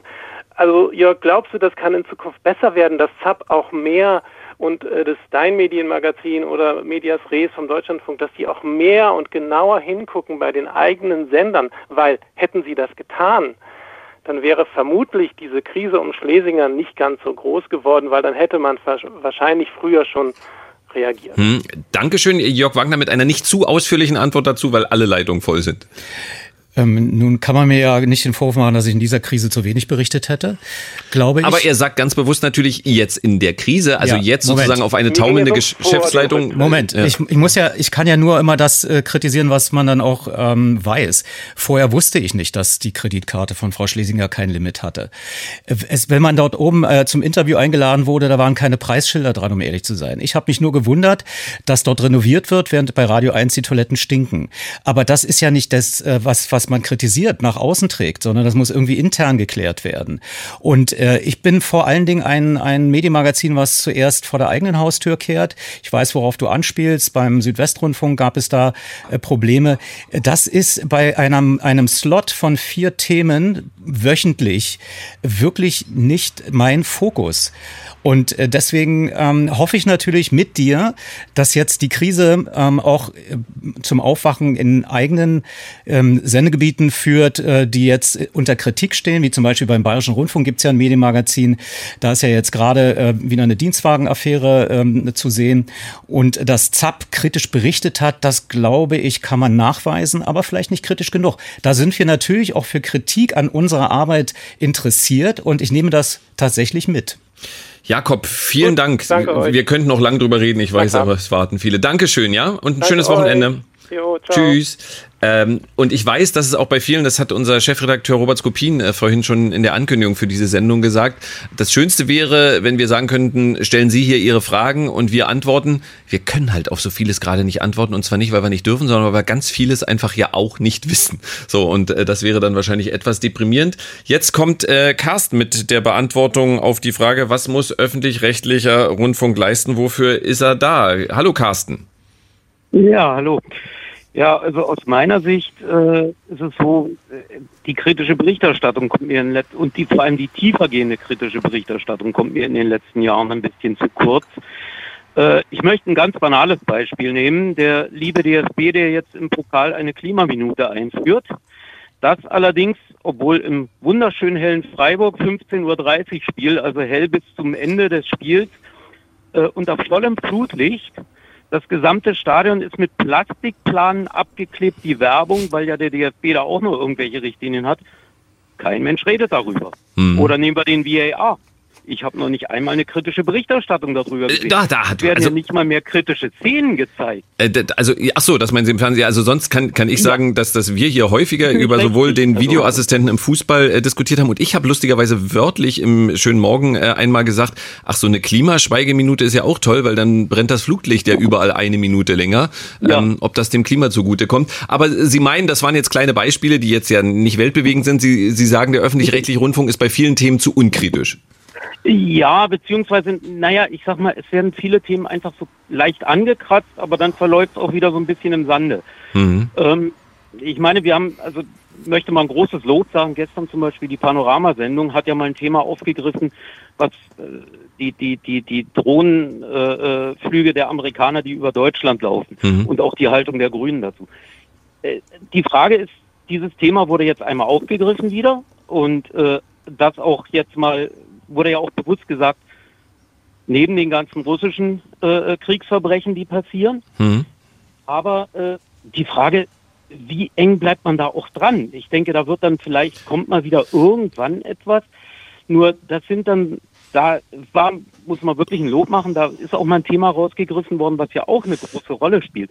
Aber wie gesagt, bei vielen Sachen, so kleine Bemerkungen im, im morgens dann, wo mal gesagt wird, ja, Klimaminute und das unter vollem Flutlicht. Aber da wäre, fände ich zum Beispiel auch mal wichtig, dass dann irgendwo mal, mhm. mal ein längerer Beitrag zu so einem Thema kommt. Kasten, es, Kasten, es, gab, es gab was dazu, lese ich gerade, Sport Insight äh, hat dazu was gemacht. Also es, man kriegt auch nicht alles mit immer. Aber, aber Carsten, ich, ich, ja, äh, ich, ähm, ich verstehe durchaus Ihren Punkt ähm, und das ist, es gibt einen, äh, ich hoffe, ich benenne es jetzt richtig, es gibt einen Journalistinnen-Journalistenpreis, der lange Atem. Äh, da kriegen Menschen Preis, weil sie lange an einem Thema dran geblieben sind. Ja. Und sie haben, also ich würde persönlich, ich äußere ja sonst hier selten Meinung, ich würde sagen, ja, ja, ich gebe Ihnen recht, wir sind ganz oft auf aktuellen Themen, die haben wir dann ein, zwei Wochen sind da, äh, berichten dann drüber und dann versanden sie auch und dann guckt man ganz oft nicht mehr hin, was ist draus geworden. Also diese äh, Kritik kann ich durchaus nachvollziehen. Ist das okay, wenn ich jetzt die nächste Anruferin rannehme, weil es stehen so viele in der Leitung? Klar, Den Punkt haben Sie untergebracht ähm, und wie gesagt, äh, daran sollten wir alle arbeiten, da gebe ich Ihnen durchaus recht. Carsten, vielen Dank. Ja, danke. Schönes Wochenende. Dankeschön. Tschüss. Ja, danke. Tschüss. Und äh, jetzt fast schon zum Abschluss leider äh, kommt Sabine. Grüße Sabine. Hallo Marco, ich grüße euch. Hallo, hallo, hallo. ja. Hallo. Was, was, was muss öffentlich-rechtlicher Rundfunk leisten? Ähm, naja, ihr gebt ja, ich habe ja jetzt gerade selber die Steilvorlage gegeben mit dem, was gerade beim RBB passiert. Also für mich ist das ganz große Wort, das drüber stehen muss, Investigativjournalismus. Und ähm, das passiert ja jetzt auch bei euch. Ich meine, ähm, es gibt jetzt ein RBB-Team, so, soweit ich es verstanden habe, mhm. was jetzt diese ganze Schlesinger ähm, Geschichte aufdecken soll. Das ist schon mal der erste Schritt. Großes Lob ähm, an Sarah Oswald für die wunderbare Abendschau in dieser Woche. Das ist für mich öffentlich-rechtlich, wenn es, wenn es wirklich etwas, äh, ich sag mal jetzt einen Skandal gibt, dass man öffentlich darüber spricht. Das ist das, was ich erwarte. Unabhängig davon natürlich Themen wie Meinungsvielfalt, unabhängige Berichterstattung, Objektivität. Ähm, auch an der Stelle mal ein großes Lob an den Kollegen Wagner für das wunderbare Medienmagazin. Ähm, könnte ruhig öfter kommen. Also das ist für mich das, was öffentlich-rechtlich geleistet werden muss. Und ich denke, dass das im RBB auch äh, jetzt sehr gelebt wird. Und das ist toll. Das ist großartig. Auch diese Sendung spricht ja jetzt dafür. Das ist schön, dass Sie das positiv sagen, aber ähm, ich, ich, wir fordern ja hier durchaus ähm, mit dieser Frage ja auch Kritik ein. Also Jörg Wagner lächelt, kann oh. ich Ihnen sagen, freut sich sehr über das, äh, das Lob. ähm, Sie, aber daraus schließe ich, wenn Sie das gerade loben, dass Sie sagen, das gibt es insgesamt zu wenig?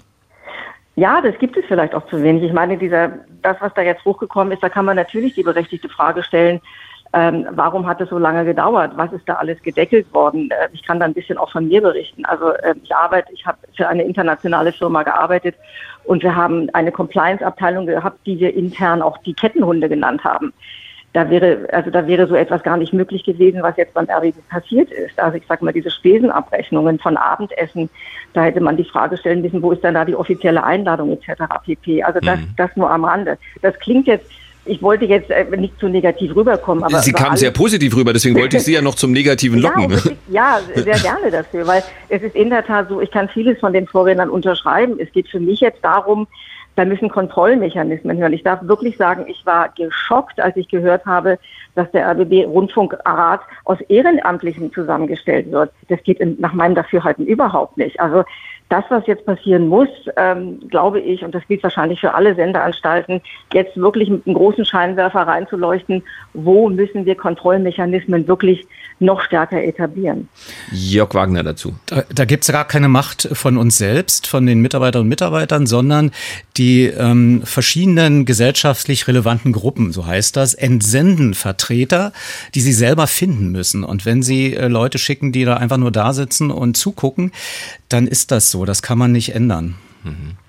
Ja, das, das, das okay. Soweit es den Rundfunkrat betrifft, mag das zustimmen. Aber wir haben, wir haben auch bereits schon über den Verwaltungsrat gesprochen und auch da ähm, bei dem Verwaltungsratsvorsitzenden gibt es Ämterhäufungen, die, die vielleicht auch so nicht hätten, mhm. hätten stattfinden dürfen, wo man auch hätte eingreifen da, da, Danke fürs vielleicht, aber ja. ja, das, das nehme ich zurück. Äh, sehen Sie es mir nach, ich bin auch ein bisschen, äh, bin jetzt auch so ein bisschen hin und her, ja. Aber in der Tat, das, das, das gilt es aufzuklären und das darf, das, das, das, das darf so eigentlich gar nicht sein. Sabine, vielen Dank, ähm, dass Sie, also was, was mich freut, auch, dass Sie so zahlreich anrufen, das äh, zeugt von Empathie und dass Sie nicht sagen, ist mir egal, was die da machen. Ähm, also dafür auch vielen Dank. Ja, ich möchte noch eins, ich möchte noch einen, einen wichtigen Punkt, der mir wichtig ist. Ich bin äh, wirklich Radio 1 Fan seit, seit, seit es diesen Sender gibt. Ich bin mit SSB aufgewachsen. Eins kommt mir ein bisschen zu kurz heute und das sind die Mitarbeiterinnen und Mitarbeiter, die auch jetzt im Scheinwerferlicht stehen und die das aushalten. Und ich hoffe, dass es da intern wirklich äh, Mut macht, Durchhalteparolen gibt für die Kolleginnen und Kollegen. Das würde mich freuen, es weil sie machen alle einen ausgezeichneten Job. Vielen Dank dafür. Ich kann aus persönlicher Erfahrung sagen, ähm, ich habe ja auch ab und zu mal was im Fernsehen machen dürfen, was dazu führt, dass ich so in Restaurants und heute im Schwimmbad äh, erkannt werde. Ähm, und ähm, bisher bin ich zumindest, also zumindest ich, nicht beschimpft worden. Es sprechen mich immer Leute an, was ist los da bei euch und wo, wo ist dann das ganze Geld hin? Aber ähm, beschimpft worden sind wir bisher, also ich zumindest noch nicht dafür. Das, war, das ist eine, das ist aber das Externe. Ich meine auch das Interne. Es geht ja auch darum, dass man die Mitarbeiter bei der Stange hält, weil ich kann mir vorstellen, dass da viele, viele frustriert durch die, durch die Gänge gehen. Sehr frustriert, das stimmt. Sabine, vielen, vielen Dank für Ihren Anruf. Dankeschön. Ich danke Ihnen. Schön, schöne Sendung noch. Dankeschön, Danke. schönes Wochenende. Ihnen auch. Tschüss.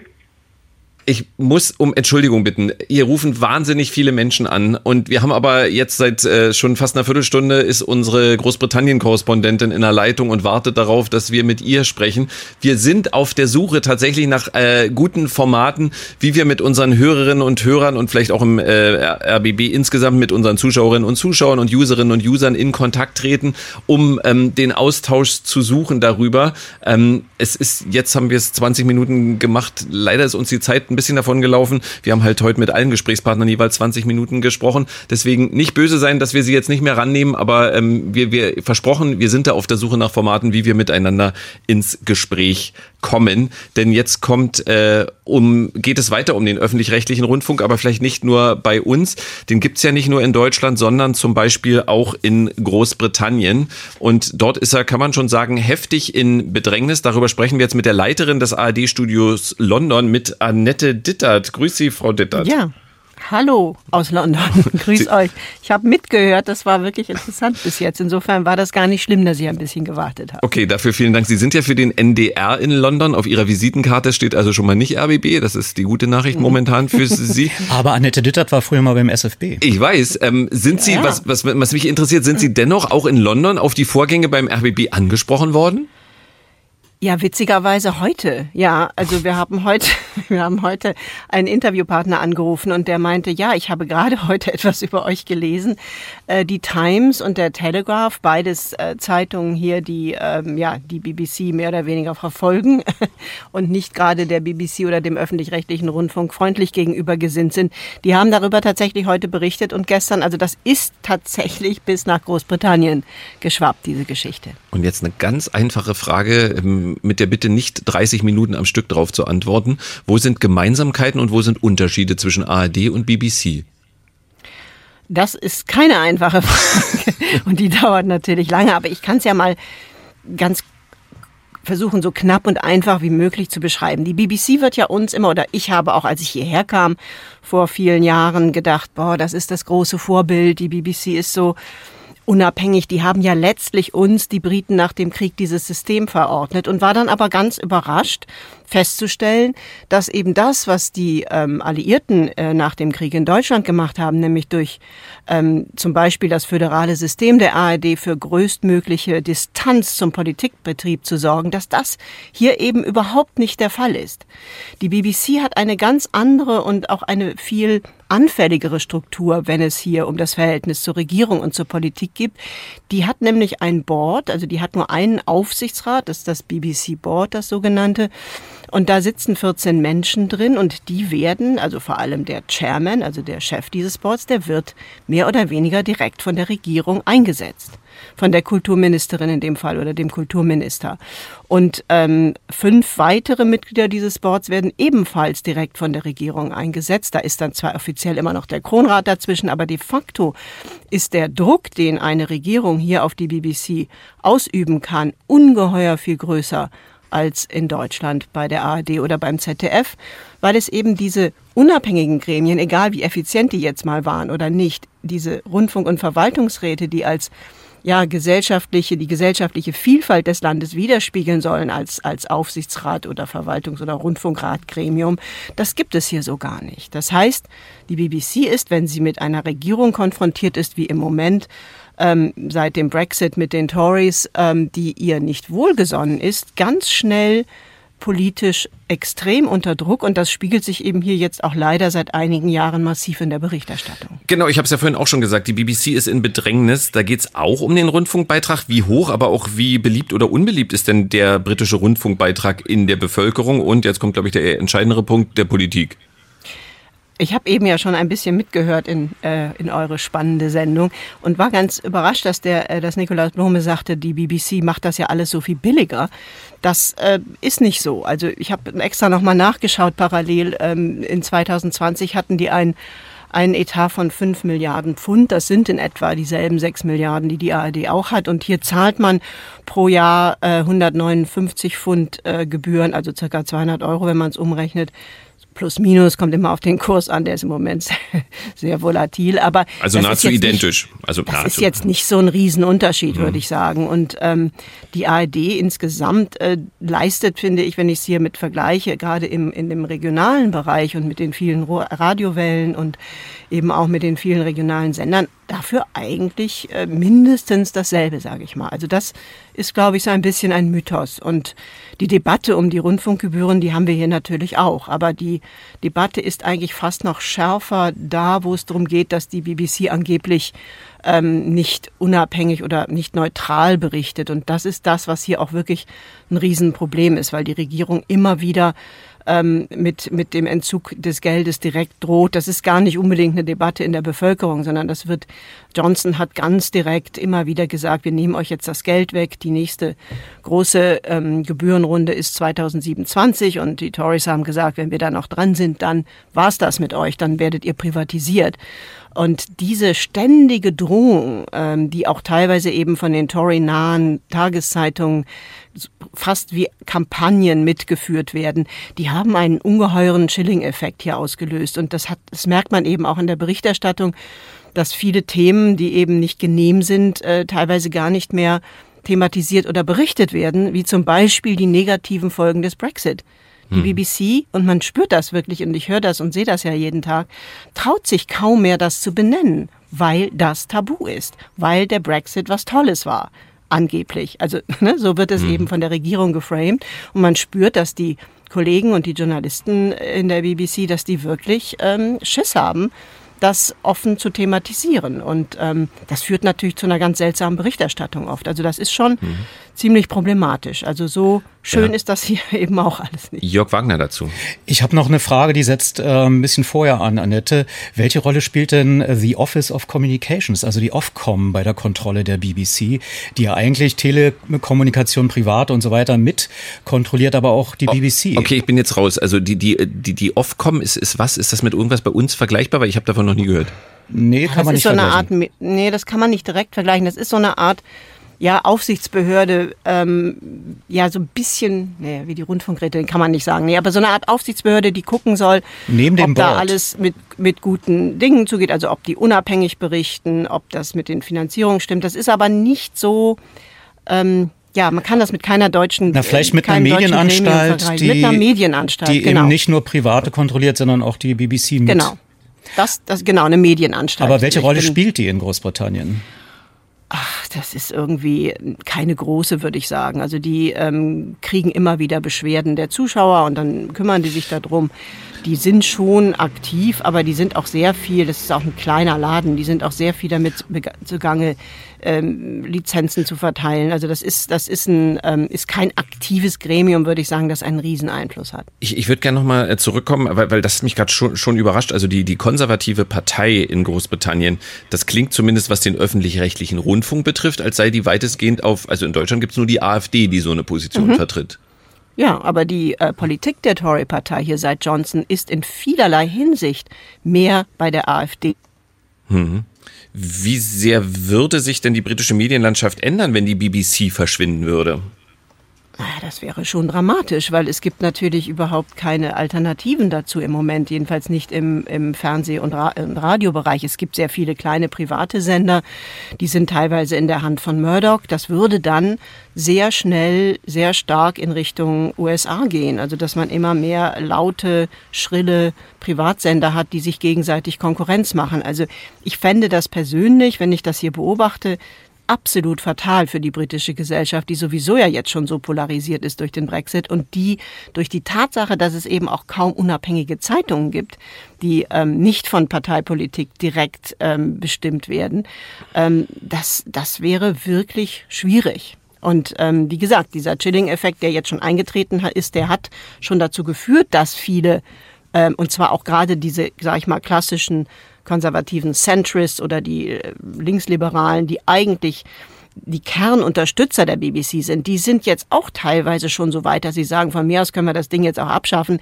Die berichten ja schon sowieso nicht mehr objektiv, weil sie so eine Angst vor der konservativen Regierung haben. Also das ist fatal. Und ähm, es gäbe eben wirklich nichts, was das ersetzen könnte. Hm. Äh, hier wird äh, Jörg häufig gesagt, die BBC setzt mehr auf Journalismus, weniger auf Unterhaltung. Erstmal Jörg an dich die Frage, stimmt das nach deinem Eindruck? Oh nee, ich, also ich bin jetzt nicht der, der große BBC-Erbsenzähler. Aber mir hier mit irgendeinem Office kommen, von dem ich noch nie was gehört habe. Ja, naja gut. äh, aber ich glaube, also aus der Entfernung, ich verehre die BBC wegen des guten Mixes. Also mhm. ähm, es, es, ich finde immer wieder Clips, äh, zum Beispiel, die die BBC selber ins Netz stellt, wo gerade auch Unterhaltung, wo Bands spielen und so weiter, wo ich immer ein bisschen neidisch mhm. bin, dass sie da mehr Geld reinpumpen als wir bei Radio 1 offenbar. Und äh, weiß aber auch, dass die seriöse Berichterstattung immer noch hoch geschätzt wird weltweit, dass die Regularien immer noch Vorbild sind für guten Journalismus. Aber ich, wie gesagt, ich bin da raus. Annette, du müsstest das doch sagen. Ja, also ich meine, was, was toll an der BBC nach wie vor ist, das geht dann immer so ein bisschen unter, ist, dass wahnsinnig tolle Dokumentationen mit wirklich viel Geld gezielt gemacht werden, dass das nicht einfach mit der Gießkanne verteilt wird. Diese irren Naturdokus, die sie machen, ich habe jetzt gerade den Namen vergessen von dem Naturpapst, ähm, das ist irre. Also da, das sind Sachen, die kann man, die findet man so kaum in einem anderen öffentlich-rechtlichen System. Und auch im, im äh, Spielbereich, Unterhaltungsbereich, im Filmbereich, da sind wirklich Produktionen, die sind einfach so hochwertig und so toll gemacht und auch teilweise so witzig und kreativ. Das findet man irgendwie so in Deutschland nicht, habe ich immer den Eindruck. Also da sind die auch noch ganz weit vorne. Ähm, es ist eben der, der journalistische Bereich, die, die äh, Nachrichtensendungen, die Magazinsendungen, die sind eben so massiv unter Druck, dass sie jetzt auch ganz viele Leute verlieren, weil die eben den Druck auch nicht mehr aushalten. Hm. Die Star-Präsentatorin der äh, Newsnight, der, also der Tagesthemen hier, die ist jetzt gegangen weil hm. sie es nicht mehr ausgehalten hat. Ist und das ist auch ein bisschen tragisch dann, weil so geht so ein Ding dann auch langsam vor die Hunde. Annette Dittert, Sie hatten gesagt, ähm, die BBC steht sehr unter Druck der Politik. Ähm, wir haben ja hier häufig, da gibt es dann verschiedene Umfragen, wie repräsentativ die sind oder nicht, aber es gibt jedenfalls sehr, sehr viele Menschen, die sagen, der Rundfunkbeitrag ist zu hoch oder sollte ganz weg. Mhm. Wie läuft denn da die Diskussion in der britischen Bevölkerung? Also wie gesagt, bei uns sind es ja die 1836, das klang jetzt fast, als wäre es nahezu die gleiche äh, Summe. Ähm, mhm. wie, wie groß ist denn der Druck der Bevölkerung? Bevölkerung da, die sagen, wir wollen das nicht mehr bezahlen? Also es gibt ähm, so Kampagnengruppen, die Fund the BBC, die vor allem in den Social Media ähm, sehr aktiv sind, die das immer wieder nach vorne pushen. Und es gibt eben die ähm, ja, die, sowohl die Murdoch-Presse als auch die Barclay Brothers, die haben den Telegraph, also die, die Multimilliardäre, die hier sozusagen die Presselandschaft im, im Griff haben. Die Daily Mail, Paul Dacre, der Chef von der Daily Mail, ein absoluter Feind des öffentlich-rechtlichen Rundfunks. Die fahren eine regelrechte Kampagne gegen die BBC, unterstützt von den Tories. Und das hat natürlich dazu geführt, dass eben der politische Ärger, weil eben für die, für die, sage ich mal, die Brexit-Gegner, das sind ja auch eigentlich 50 Prozent mindestens oder wenn nicht mehr jetzt, die dann nicht mehr sich wiederfinden, äh, dass die dann sagen, warum zahlen wir es noch und die und die äh, diejenigen, die bei hinter den der Tory-Presse stehen, die die, die finden dann immer, nein, die sind immer noch viel zu kritisch, ähm, die wollen es dann auch nicht mehr. Das heißt, die Debatte läuft hauptsächlich über den Inhalt.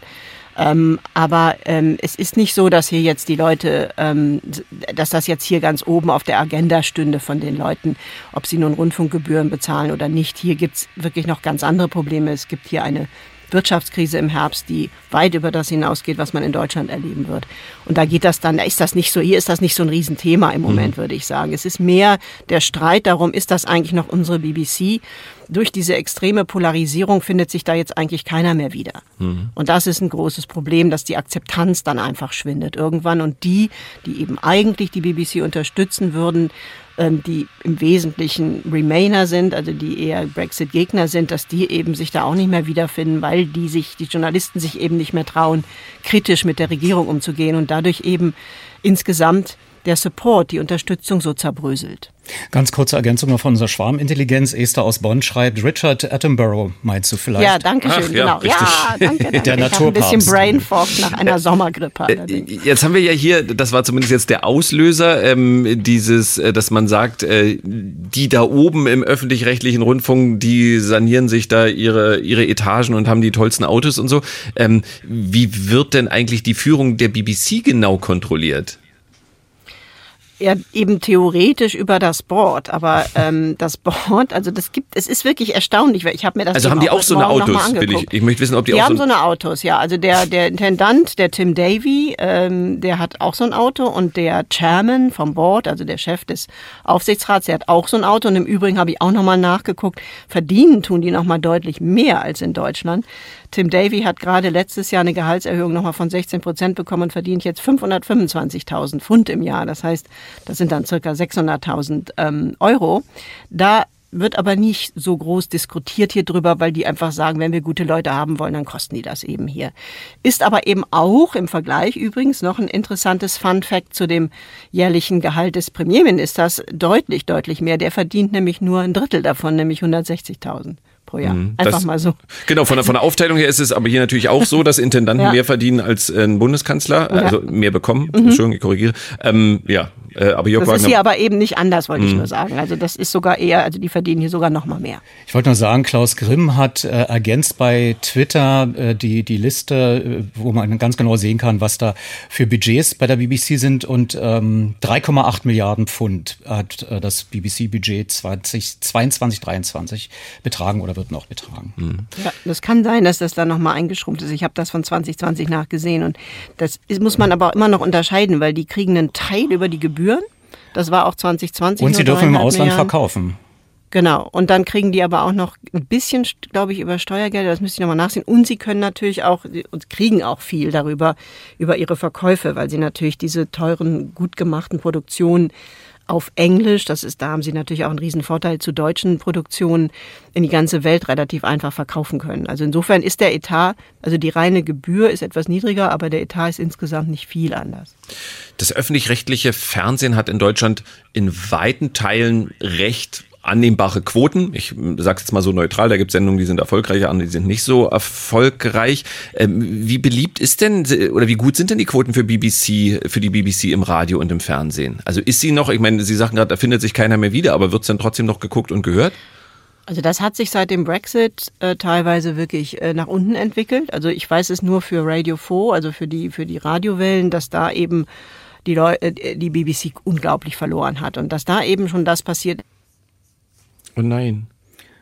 eben die Da ist sie wieder. ähm, diese diese Radio diese privaten Radiowellen, was jetzt nichts gegen private ist, sondern aber eben die eben stärker noch diese Polarisierung vorantreiben, dass die ähm, dass die da eben viel aufgefangen haben. Das heißt, da ist viel schon zersplittert und ähm, im Fernsehbereich da bei Newsnight, die, also den Tagesthemen hier ist es auch, glaube ich, runtergegangen, aber die Gesamtquoten habe ich jetzt so nicht im Blick. Da kann ich jetzt nichts wirklich Seriöses zu sagen. Annette Dittert hat den Vorteil, dass sie schon eine Weile zugehört hat, deswegen kennt sie auch die Abschlussfrage, die heute an jeden gestellt wird. Also auch an Sie äh, in London. Welches ist denn die wichtigste konkrete Reform? Und dann kommen wir jetzt nach Deutschland, die jetzt schnell im öffentlich-rechtlichen Rundfunk in Deutschland vollzogen werden sollte, weil Sie sind ja auch Teil des öffentlich-rechtlichen Rundfunks. Hm. Also ich bin, wie gesagt, schon ziemlich lange nicht mehr in Deutschland, seit 20 Jahren schon fast.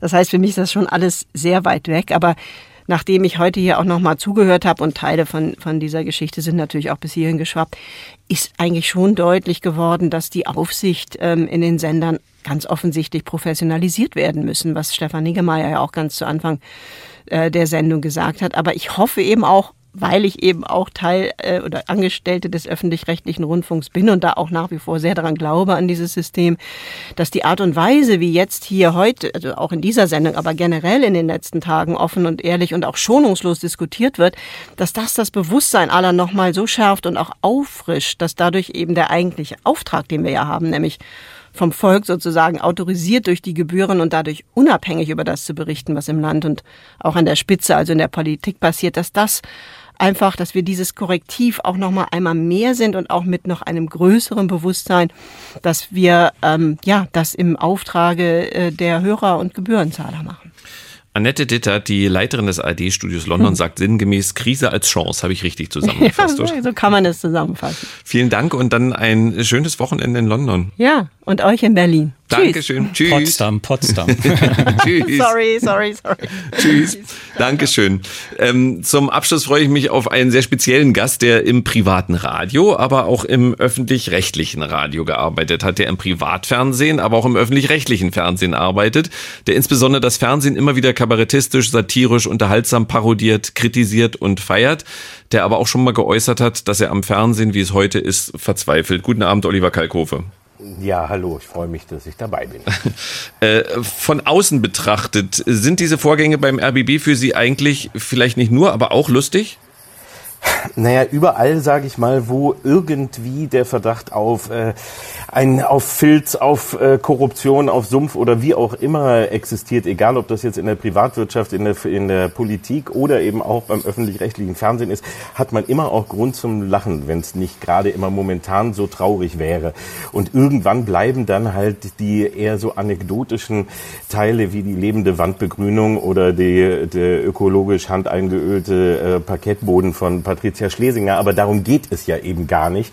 Aber natürlich ist es hier äh, wieder einmal so eine Geschichte, wo man sieht, ähm, dass über das, also dass das System einfach, das schon so lange existiert, über das Programm gestellt wurde und über das, was das System eigentlich für die Menschen liefern soll, wie das hier jetzt schon oft gesagt wurde, nämlich für die Gebührenzahler, sondern dass man hier wieder mal sieht, es ist ähm, ein System, das schon so lange existiert, dass es hauptsächlich auch da versucht, sich selber instand zu halten und immer wieder am Laufen zu halten und sich selber zu rechtfertigen, anstatt eben wirklich mal eine Bremse zu ziehen und zu sagen, was ist denn eigentlich, was ist denn eigentlich unsere Aufgabe? Nämlich gutes Programm. Was können wir denn da machen? Das ist doch wichtiger als der Schein, der nach außen geht und dass wir jetzt als besonders respektabel oder toll hier erscheinen. Mhm. Über das Programm äh, reden wir gleich noch. Sie arbeiten ja für Privatsender und für öffentlich-rechtliche. Gibt es da eigentlich auffällige Unterschiede für Sie beim Arbeiten? Ich meine jetzt nicht zwingend die Qualität der Schnittchen. Nein, der, die Unterschiede sind natürlich extrem auffällig, vor allem also wenn man, wenn man das schon sieht, dass bei den Privaten geht es halt immer darum, wie kriegt man in, mit, mit äh, möglichst Kosten reduziert, möglichst viel Programm. Und bei den ähm, öffentlich-rechtlichen ist es äh, schon zu einem Großteil so, wie ähm, machen wir es, also so war es jedenfalls eine lange Zeit, wie äh, haben wir das früher produziert und wie machen wir das, dass wir den Standard, den wir einmal hatten, genau so ungefähr halten. Und das ist schon ein, ein großer Unterschied. Ich will jetzt nicht sagen, was daran besser oder schlechter ist. Die Wahrheit liegt, glaube ich, in der Mitte. Denn wenn man sieht, was bei den Privaten passiert, wo dann eben irgendwann die Scripted Reality Geschichten einzogen, damit man einfach noch sehr viel günstiger Programmplätze einfach füllen kann, ist natürlich ganz fatal. Genauso schlecht ist es aber auch, wenn man sieht, hm, beim, bei den Öffentlich-Rechtlichen geht es häufig gar nicht mehr darum, wer hat denn jetzt die beste Idee für einen, für einen Programminhalt, sondern wie müssen wir denn die Plätze füllen, damit äh, jeder Sender äh, ausgeglichen seinen Anteil bekommt und wie müssen wir das eben, wie, wie passt das, was wir machen können, irgendwie in das System rein. Hm. Jörg, die Privaten sind ja längst nicht nur Trash-TV, da gibt's auch tolle Journalistinnen und Journalisten, politische Sendungen, Verbrauchermagazine, Talks, Nachrichten. Es sind ja auch einige namhafte Moderatorinnen und Moderatoren von den Öffentlich-Rechtlichen zu den Privaten gewechselt, umgekehrt natürlich auch.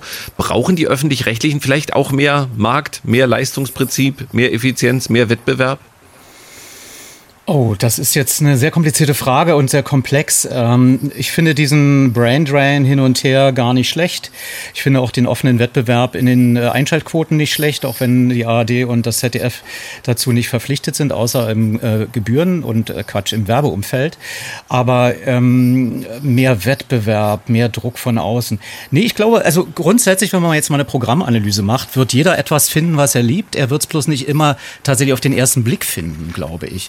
Also also es ist noch zu unübersichtlich. Äh, die Programmschemata sind äh, nicht wirklich äh, hilfreich, weil man sieht dann von den Kollegen des Mitteldeutschen Rundfunks passiert was im RBB-Fernsehen und dann dieses Hin- und Hergewurschte. Also ich glaube, da müsste man vielleicht eher an der Programmstrategie feilen, als dass jetzt irgendwas fehlte oder dass die Ware nicht klasse wäre.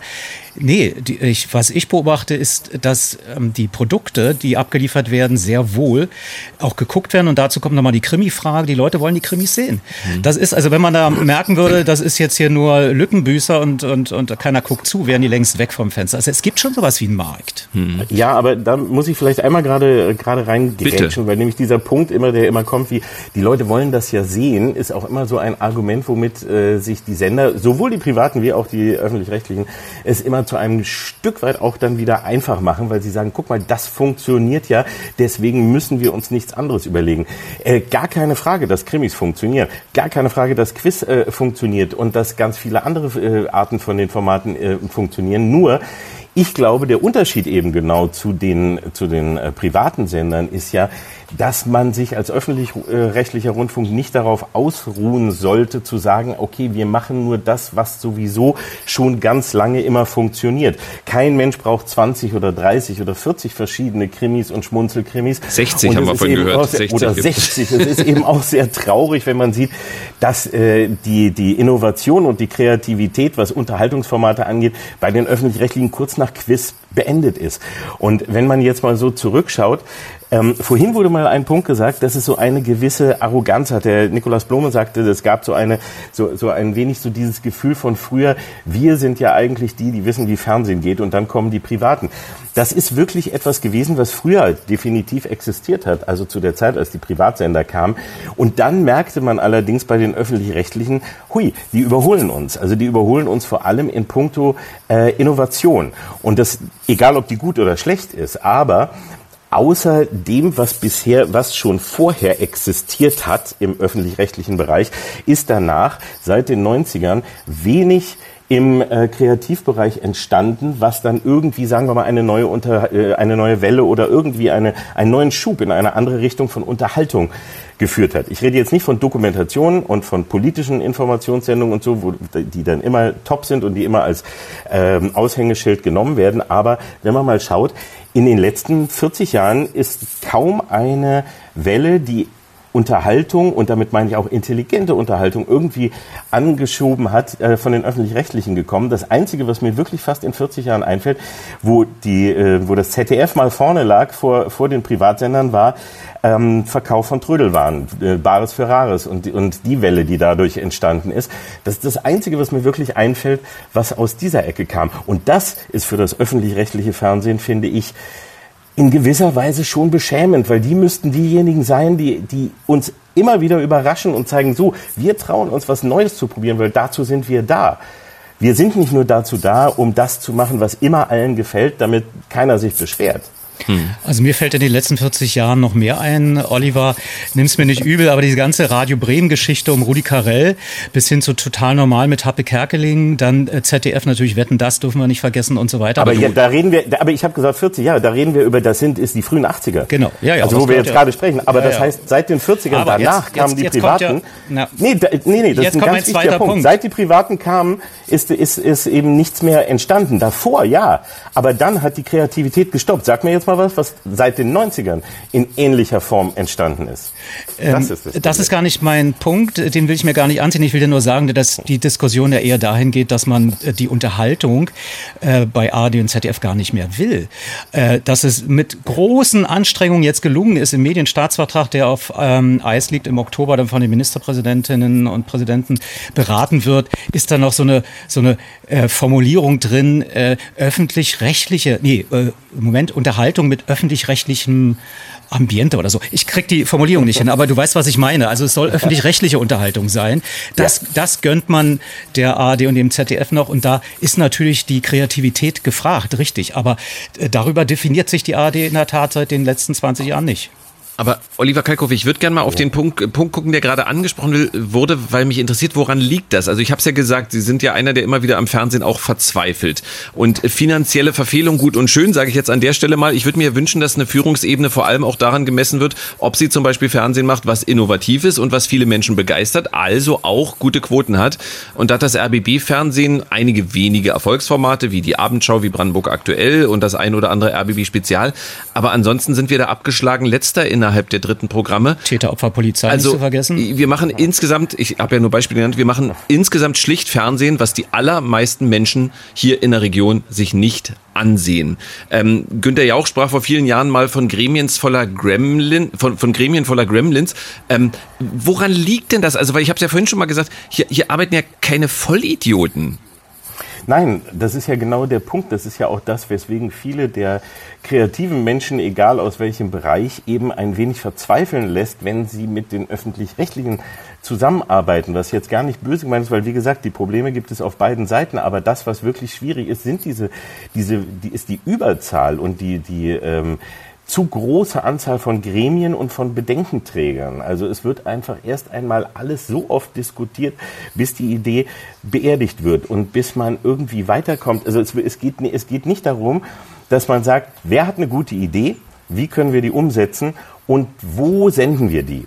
Sondern es geht darum, wie wir haben einen Sendeplatz, der ist so und so lang, der hat, den haben wir so oft, den hat folgender Sender. Wer kann den füllen? Okay, wir haben jetzt gerade gar nicht kein Programm, was da wirklich passt. Egal, du musst den jetzt füllen, mach da was. Darf jetzt nichts kosten, ist so und so. Es ist ein, ein System, was eben nicht das Programm und nicht die Idee des Programms nach vorne stellt. Und wo eben das, äh, wo eben auch nicht die erste Frage der, der Gremien ist, und das finde ich, das müsste ja eigentlich da sein, ähm, Könnten wir das nicht auch für das Programm verwenden, was hier jetzt woanders ausgegeben wird? Weil das ist ja eigentlich das, wo, worum es geht und was für die Menschen wichtig ist. Und warum machen wir nicht Gremien, die einfach dahin gehen, wer hat die besten Ideen? Wer kommt denn jetzt mal mit etwas, mit etwas Innovativem um die Ecke und wie können wir denn jetzt mal wieder die Leute überzeugen und sagen, guck mal, wir von den Öffentlich-Rechtlichen, die, die euer Geld bekommen, wir zeigen euch mal gerade wieder, wo es lang geht, weil eben ganz genau in den 80ern und in den 70ern waren wir diejenigen, die die ganzen Ideen hatten, die das erfunden haben und die auch noch Spaß am Fernsehen irgendwie hatten. Lasst uns das wieder nach vorne holen. Jörg Wagner dazu? Äh, nur eine Ergänzung der Schwarmintelligenz, Oliver. Inas Nacht, Jan Böhmermann, Heute Show, Tatortreiniger, gerade an UK verkauft. Sind das Formate, die du als Unterhaltung zählen würdest? Jörg 1, ja, absolut. Absolut. 0. Nein, nein, nee, das heißt ja, ich habe ja, ich habe ja nicht, ich habe ja nicht gesagt, dass es nichts gibt. Aber ich ergänze ja nur die Schwarmintelligenz. Das ist mir sofort auch nicht eingefallen. Ich gebe es zu. Nein, aber wenn die, wenn das sind aber jetzt, äh, das sind ja jetzt keine Formate. Also äh, Böhmermann, äh, heute Journal sind trotzdem auch Formate, die aus dem aus, aus von ausländischen Formaten ins Deutsche adaptiert wurden. Tatortreiniger ist eine der wenigen Serien überhaupt, die wirklich mal jetzt und Inas Nacht auch. Und Inas Nacht auch. Ist, ist allerdings auch, ich sage jetzt trotzdem mal, eine Art von Talkshow, ist jetzt kein ganz neues Genre oder nicht wirklich so, so extrem innovativ. Aber ich, Aber ich, ich hänge immer noch an dem Punkt, Oliver Kalkofe, ähm, was, was Sie in der Analyse gesagt haben und ich überlege, wie man, wie man da rauskommt. Also ich sag mal, wenn das RBB-Fernsehen einen Vorteil hat, dann, dass es am Boden ist. Also man ja. riskiert ja nichts, wenn man jetzt Dinge probieren würde. Ich sag mal, ähm, Radio 1 äh, ist aus welchen Gründen auch immer in vielen Sendestrecken erfolgreich. Wenn man da jetzt sagt, wir drehen da an 17 Schrauben, dann könnte man sagen, oh, wir haben ein bisschen Angst, äh, weil wir unseren Erfolg zerstören. Das RBB-Fernsehen hat ja den ganz großen Vorteil, äh, es ist bis auf wenige Ausnahmen, die ich ja genannt habe, äh, sehr erfolglos. Warum kann es da keinen Mut geben zu sagen, ja, wir holen an dem Abend sowieso nur 3,1 Prozent, dann können wir auch was komplett Neues probieren, was dann vielleicht auch nur 3,1 ja, Prozent schon wird. Die Abendshow zum Beispiel mit dir. Ja, die dann ja aus verschiedenen Gründen äh, äh, erst auf die einen in der einen Form, dann in der anderen Form gescheitert ist. Aber man hat es ausprobiert, immerhin. Genau. Das muss man ja sagen. Also es hat dann aus verschiedenen Gründen nicht funktioniert. Vermutlich bin ich einer der Gründe. Also aus verschiedenen Gründen hat es nicht Nein. funktioniert. Aber da hat man mal was probiert. Aber warum macht man das nicht? Also gerade wenn man am Boden ist, kann man das doch machen.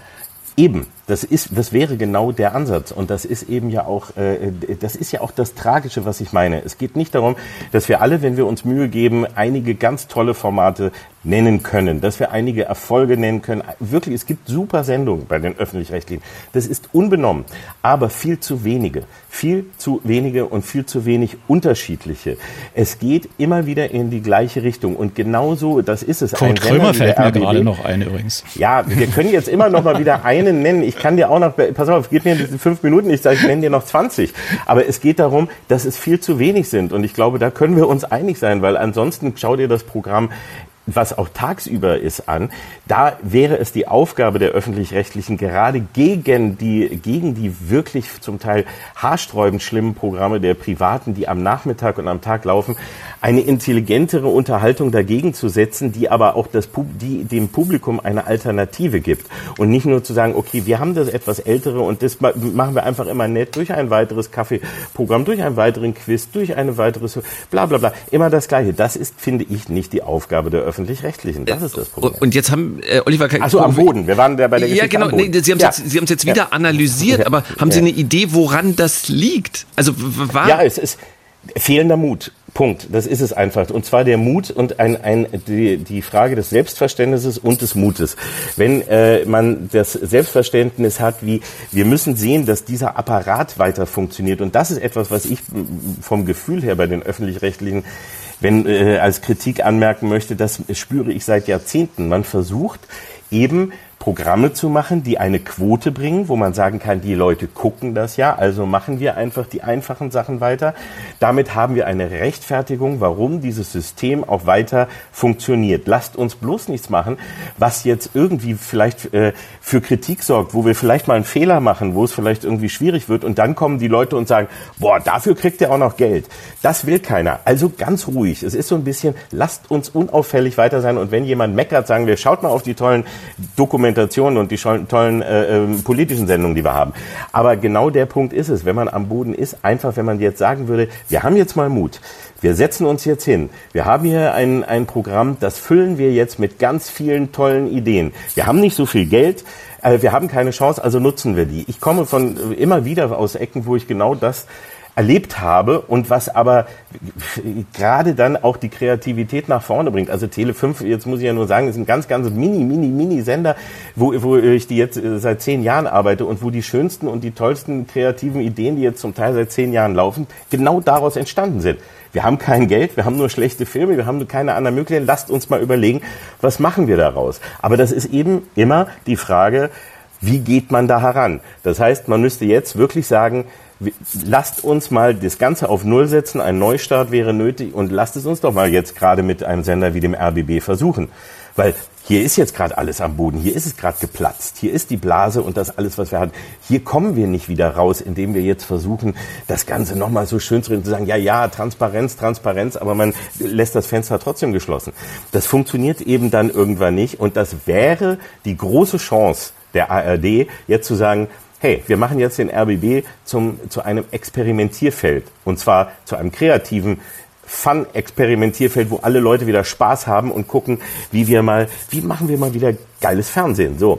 Und das ist halt auch ein kleiner Punkt. Und wenn es hier in die Hose geht, ist es auch nicht so schlimm. Weil schlimmer als jetzt kann es gar nicht werden. Also lass es doch mal, lass es uns doch mal versuchen. Jörg Wagner, wie, wie, wie hoffnungsfroh bist du, dass, dass, dass das, also ich meine, das war jetzt ja eine, eine flammende Bewerbungsrede Ja. um die Intendanz von Oliver Kalkofe. Ähm, wie, wie, wie, optimistisch bist du, dass das wirklich möglich ist? Ja, ne, ich habe ja, äh, sagte ich glaube ich schon mal, äh, alles schon mal erlebt äh, mit dem Zusammenbruch des DDR-Fernsehens, des deutschen Fernsehfunks und des Rundfunks der DDR. Da ist genau in dieser kreativen Phase des Machtvakuums sind hervorragende Formate entwickelt worden und die Leute haben wirklich freiwillig zugehört, ohne gezwungen zu werden mit einem Maschinengewehr. Und, und das ist, äh, was ich voraussehe, wenn ich überhaupt voraussehen kann, aber dass genau in diesem Machtvakuum die Leute in den Redaktionen jetzt alle die Konzepte rausholen, die sie jahrelang nicht verwirklichen konnten oder eben spontan neue Ideen haben. Also ich hoffe, dass ähm, Oliver Kalkofe nun nicht zum Intendant gemacht wird, weil dann seine Kreativität wahrscheinlich eingegrenzt sein wird. Denn das ist ja eine Geschäftsführung und nicht eine Kreativitätsbude. Mhm. Ähm, als Programmdirektor könnte ich mir das vorstellen, Oliver. Ja gut, ihr könnt mich ja dann nochmal dann nach der Sendung anrufen. Aber nein, aber genau das, das wäre. Das wäre aber auch genau das, wovor ich immer Angst hätte, weil äh, das äh, äh, eben die Kreativität möchte ich nicht einschränken, aber den, aber irgendwie, dass man den Menschen sagt, jetzt seid es mal und jetzt jetzt legt mal los. Das wäre toll. Ich weiß nur auch nicht, ob man sich das überhaupt wünschen darf, weil es so wei- so unvorstellbar ist irgendwie. Also nach allem, was passiert ist, wenn wenn äh, man klug wäre und sagen würde, wir wollen das Vertrauen wieder bekommen der, der Gebührenzahler äh, und wir möchten gerne wieder mal zeigen, dass wir auch echt was können oder dass wir was drauf haben und dass wir nicht nur das ewige, ewig Gleiche immer abspielen können, dann ist das jetzt eine echte Chance. Also ich fände das jetzt, äh, fände das großartig, wenn man jetzt sagt, kommt, der RBB wird jetzt der coolste Sender. Es gibt so viel, das ist doch auch der große Vorteil der ARD und auch der öffentlich-rechtlichen Sender, was es alles an Nischensendern gibt. Und die werden ja nicht so genutzt. Die meisten werden Abspielstationen. Jetzt, um auf ZDF äh, das zum Beispiel zu erwähnen. Ich bin immer verwundert, wenn ich sehe, dass dann ZDF Neo mal als der Kanal für junge Menschen entstanden ist. Und heute läuft da von morgens bis abends die Wiederholung von Inspektor Barnaby.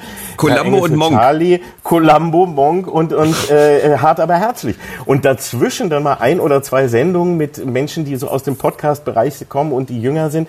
Die werden aber so als Alibi dazwischen gesteckt. Und dann sagt man, okay, das Konzept verstehe ich nicht. Und wir haben doch, wenn da so viele Sender sind, Mensch, dann nehmt doch mal einen und macht den zum Innovationssender. Und das ist der, da wird jeden Tag da versuchen wir jeden Tag eine Relevanz zu bekommen, nicht eine Quote. Diese Quotenmessung ist sowieso schon immer eine der Oh, also- absurden Geschichten gewesen. Macht was, was wieder, wo die Leute drüber sprechen. Ja, aber dieses Fass möchte ich jetzt äh, tatsächlich nicht ganz groß aufmachen. Ich möchte nur sagen, dass ich äh, in der Tat eher ein Fan der Quote bin, weil Quote klingt immer wie so Neutrum, aber Quote sind einfach Menschen, die ihren Rundfunkbeitrag bezahlen und man erreicht eben nicht nur 0,7 Prozent von denen, sondern 10 Prozent von denen und die haben dann einen schönen Abend. Also das ist ja auch nicht ganz unwichtig. Nein, aber die Quotenmessung ist wieder ein Das anderes stimmt. Thema. Das ist jetzt so lang, weil diese Quote ist ein Schätzwert und Mhm. der hat heute äh, eben auch mit Relevanz und anderem noch zu tun. Aber es stimmt natürlich, die Quote ist wichtig. Dazu zähle ich aber auch so etwas wie Mediathekennutzung und die, Genau, ja. äh, nicht mehr nur die lineare Nutzung. Und die wird immer als Quote genommen, vor allem dann für eine Zielgruppe, in die die meisten schon äh, wo ein Großteil gar nicht mehr reingehört und so weiter. Das ist eine absurde Mhm. andere Diskussion. Das ist, das schaffen wir jetzt nicht mehr in der Zeit. Jörg Wagner aber hat noch einen, natürlich einen kurzen Punkt und dann habe ich noch äh, eine Frage, bevor wir zur Abschlussfrage kommen. Das ist der kurze Punkt von Klarname per Twitter. Dass das RBB-Fernsehen so wenig Quote hat, liegt mitunter auch an den unzähligen Wiederholungen vom ersten. Es gibt zu wenig Identitätsstiftendes aus der Region. Die Streichung von ZIP war ein großer Fehler. Jetzt läuft eine Wiederholung eines Boulevardmagazins. Ja, dazu muss ich jetzt mal einschränkend sagen, der selber mal ZIP moderiert hat. Die Quoten von ZIP äh, waren auch eher am Abnehmen, um es vorsichtig zu sagen. Die wurden schlechter im Laufe der Jahre. Und jetzt in der Sommerpause läuft tatsächlich die Wiederholung eines äh, Boulevardmagazins aus dem ersten, nämlich Brisant. Ähm, die Quoten sind nicht wesentlich schlechter als das, was derzeit sonst am Vorabend läuft. Dies hält sich ungefähr die Waage, würde ich sagen. Also das ist jetzt nicht schön für unseren eigenen Laden, zumal ich da viel Erfolg wünsche, aber Aber der Punkt ist, mehr Regionales, das Mhm. abzuschaffen. Die, es gab mal so eine schöne Sendung vor Ort, die war wöchentlich im ORB, die wurde übernommen in den RBB und ist jetzt nur noch für irgendwelche Sondergeschichten, Mhm. wenn mal in Cottbus äh, demonstriert wird. Ich habe noch ein, zum Abschluss eine Frage an äh, sowohl Oliver Kalkofer als auch an Jörg Wagner. Intendantinnen und Intendanten, die oft mehrere hunderttausend Euro pro Jahr bekommen. Auf der anderen Seite viele freie Mitarbeiterinnen und Mitarbeiter, die sich gerade so über Wasser halten können, weil sie zum Beispiel nur maximal zehn Schichten im Monat haben dürfen und die einzelnen Schichten oft schlecht bezahlt sind. Wie kann man es schaffen, dass der Rundfunkbeitrag mehr im Programm und weniger in der Verwaltung landet? Mit der Bitte um an beide jeweils nur eine maximal einminütige Antwort. Jörg Wagner fängt mal an. Ich würde eine Quote einführen. Also, dass so und so viel Prozent immer ins Programm müssen. Okay. Ähm, was sagt Oliver Kalkofe dazu? Weil, weil, weil, weil Sie erleben das ja auch hautnah, wenn Sie irgendwo zu Gast sind und dann denken, okay, da oben ist ein schickes Büro, da ist, äh, da ist ein schickes Auto und dann sehe ich hier äh, Redakteurinnen und Redakteure, die fast eine prekäre Beschäftigung haben.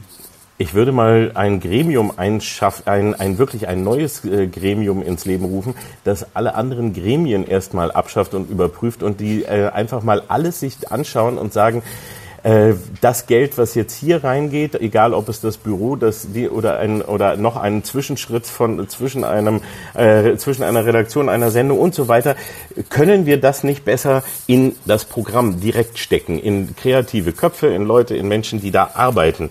Also ein Gremium, was äh, eigentlich drüber geht und über jeden ausgegebenen Euro checkt, ist der nötig für das Programm.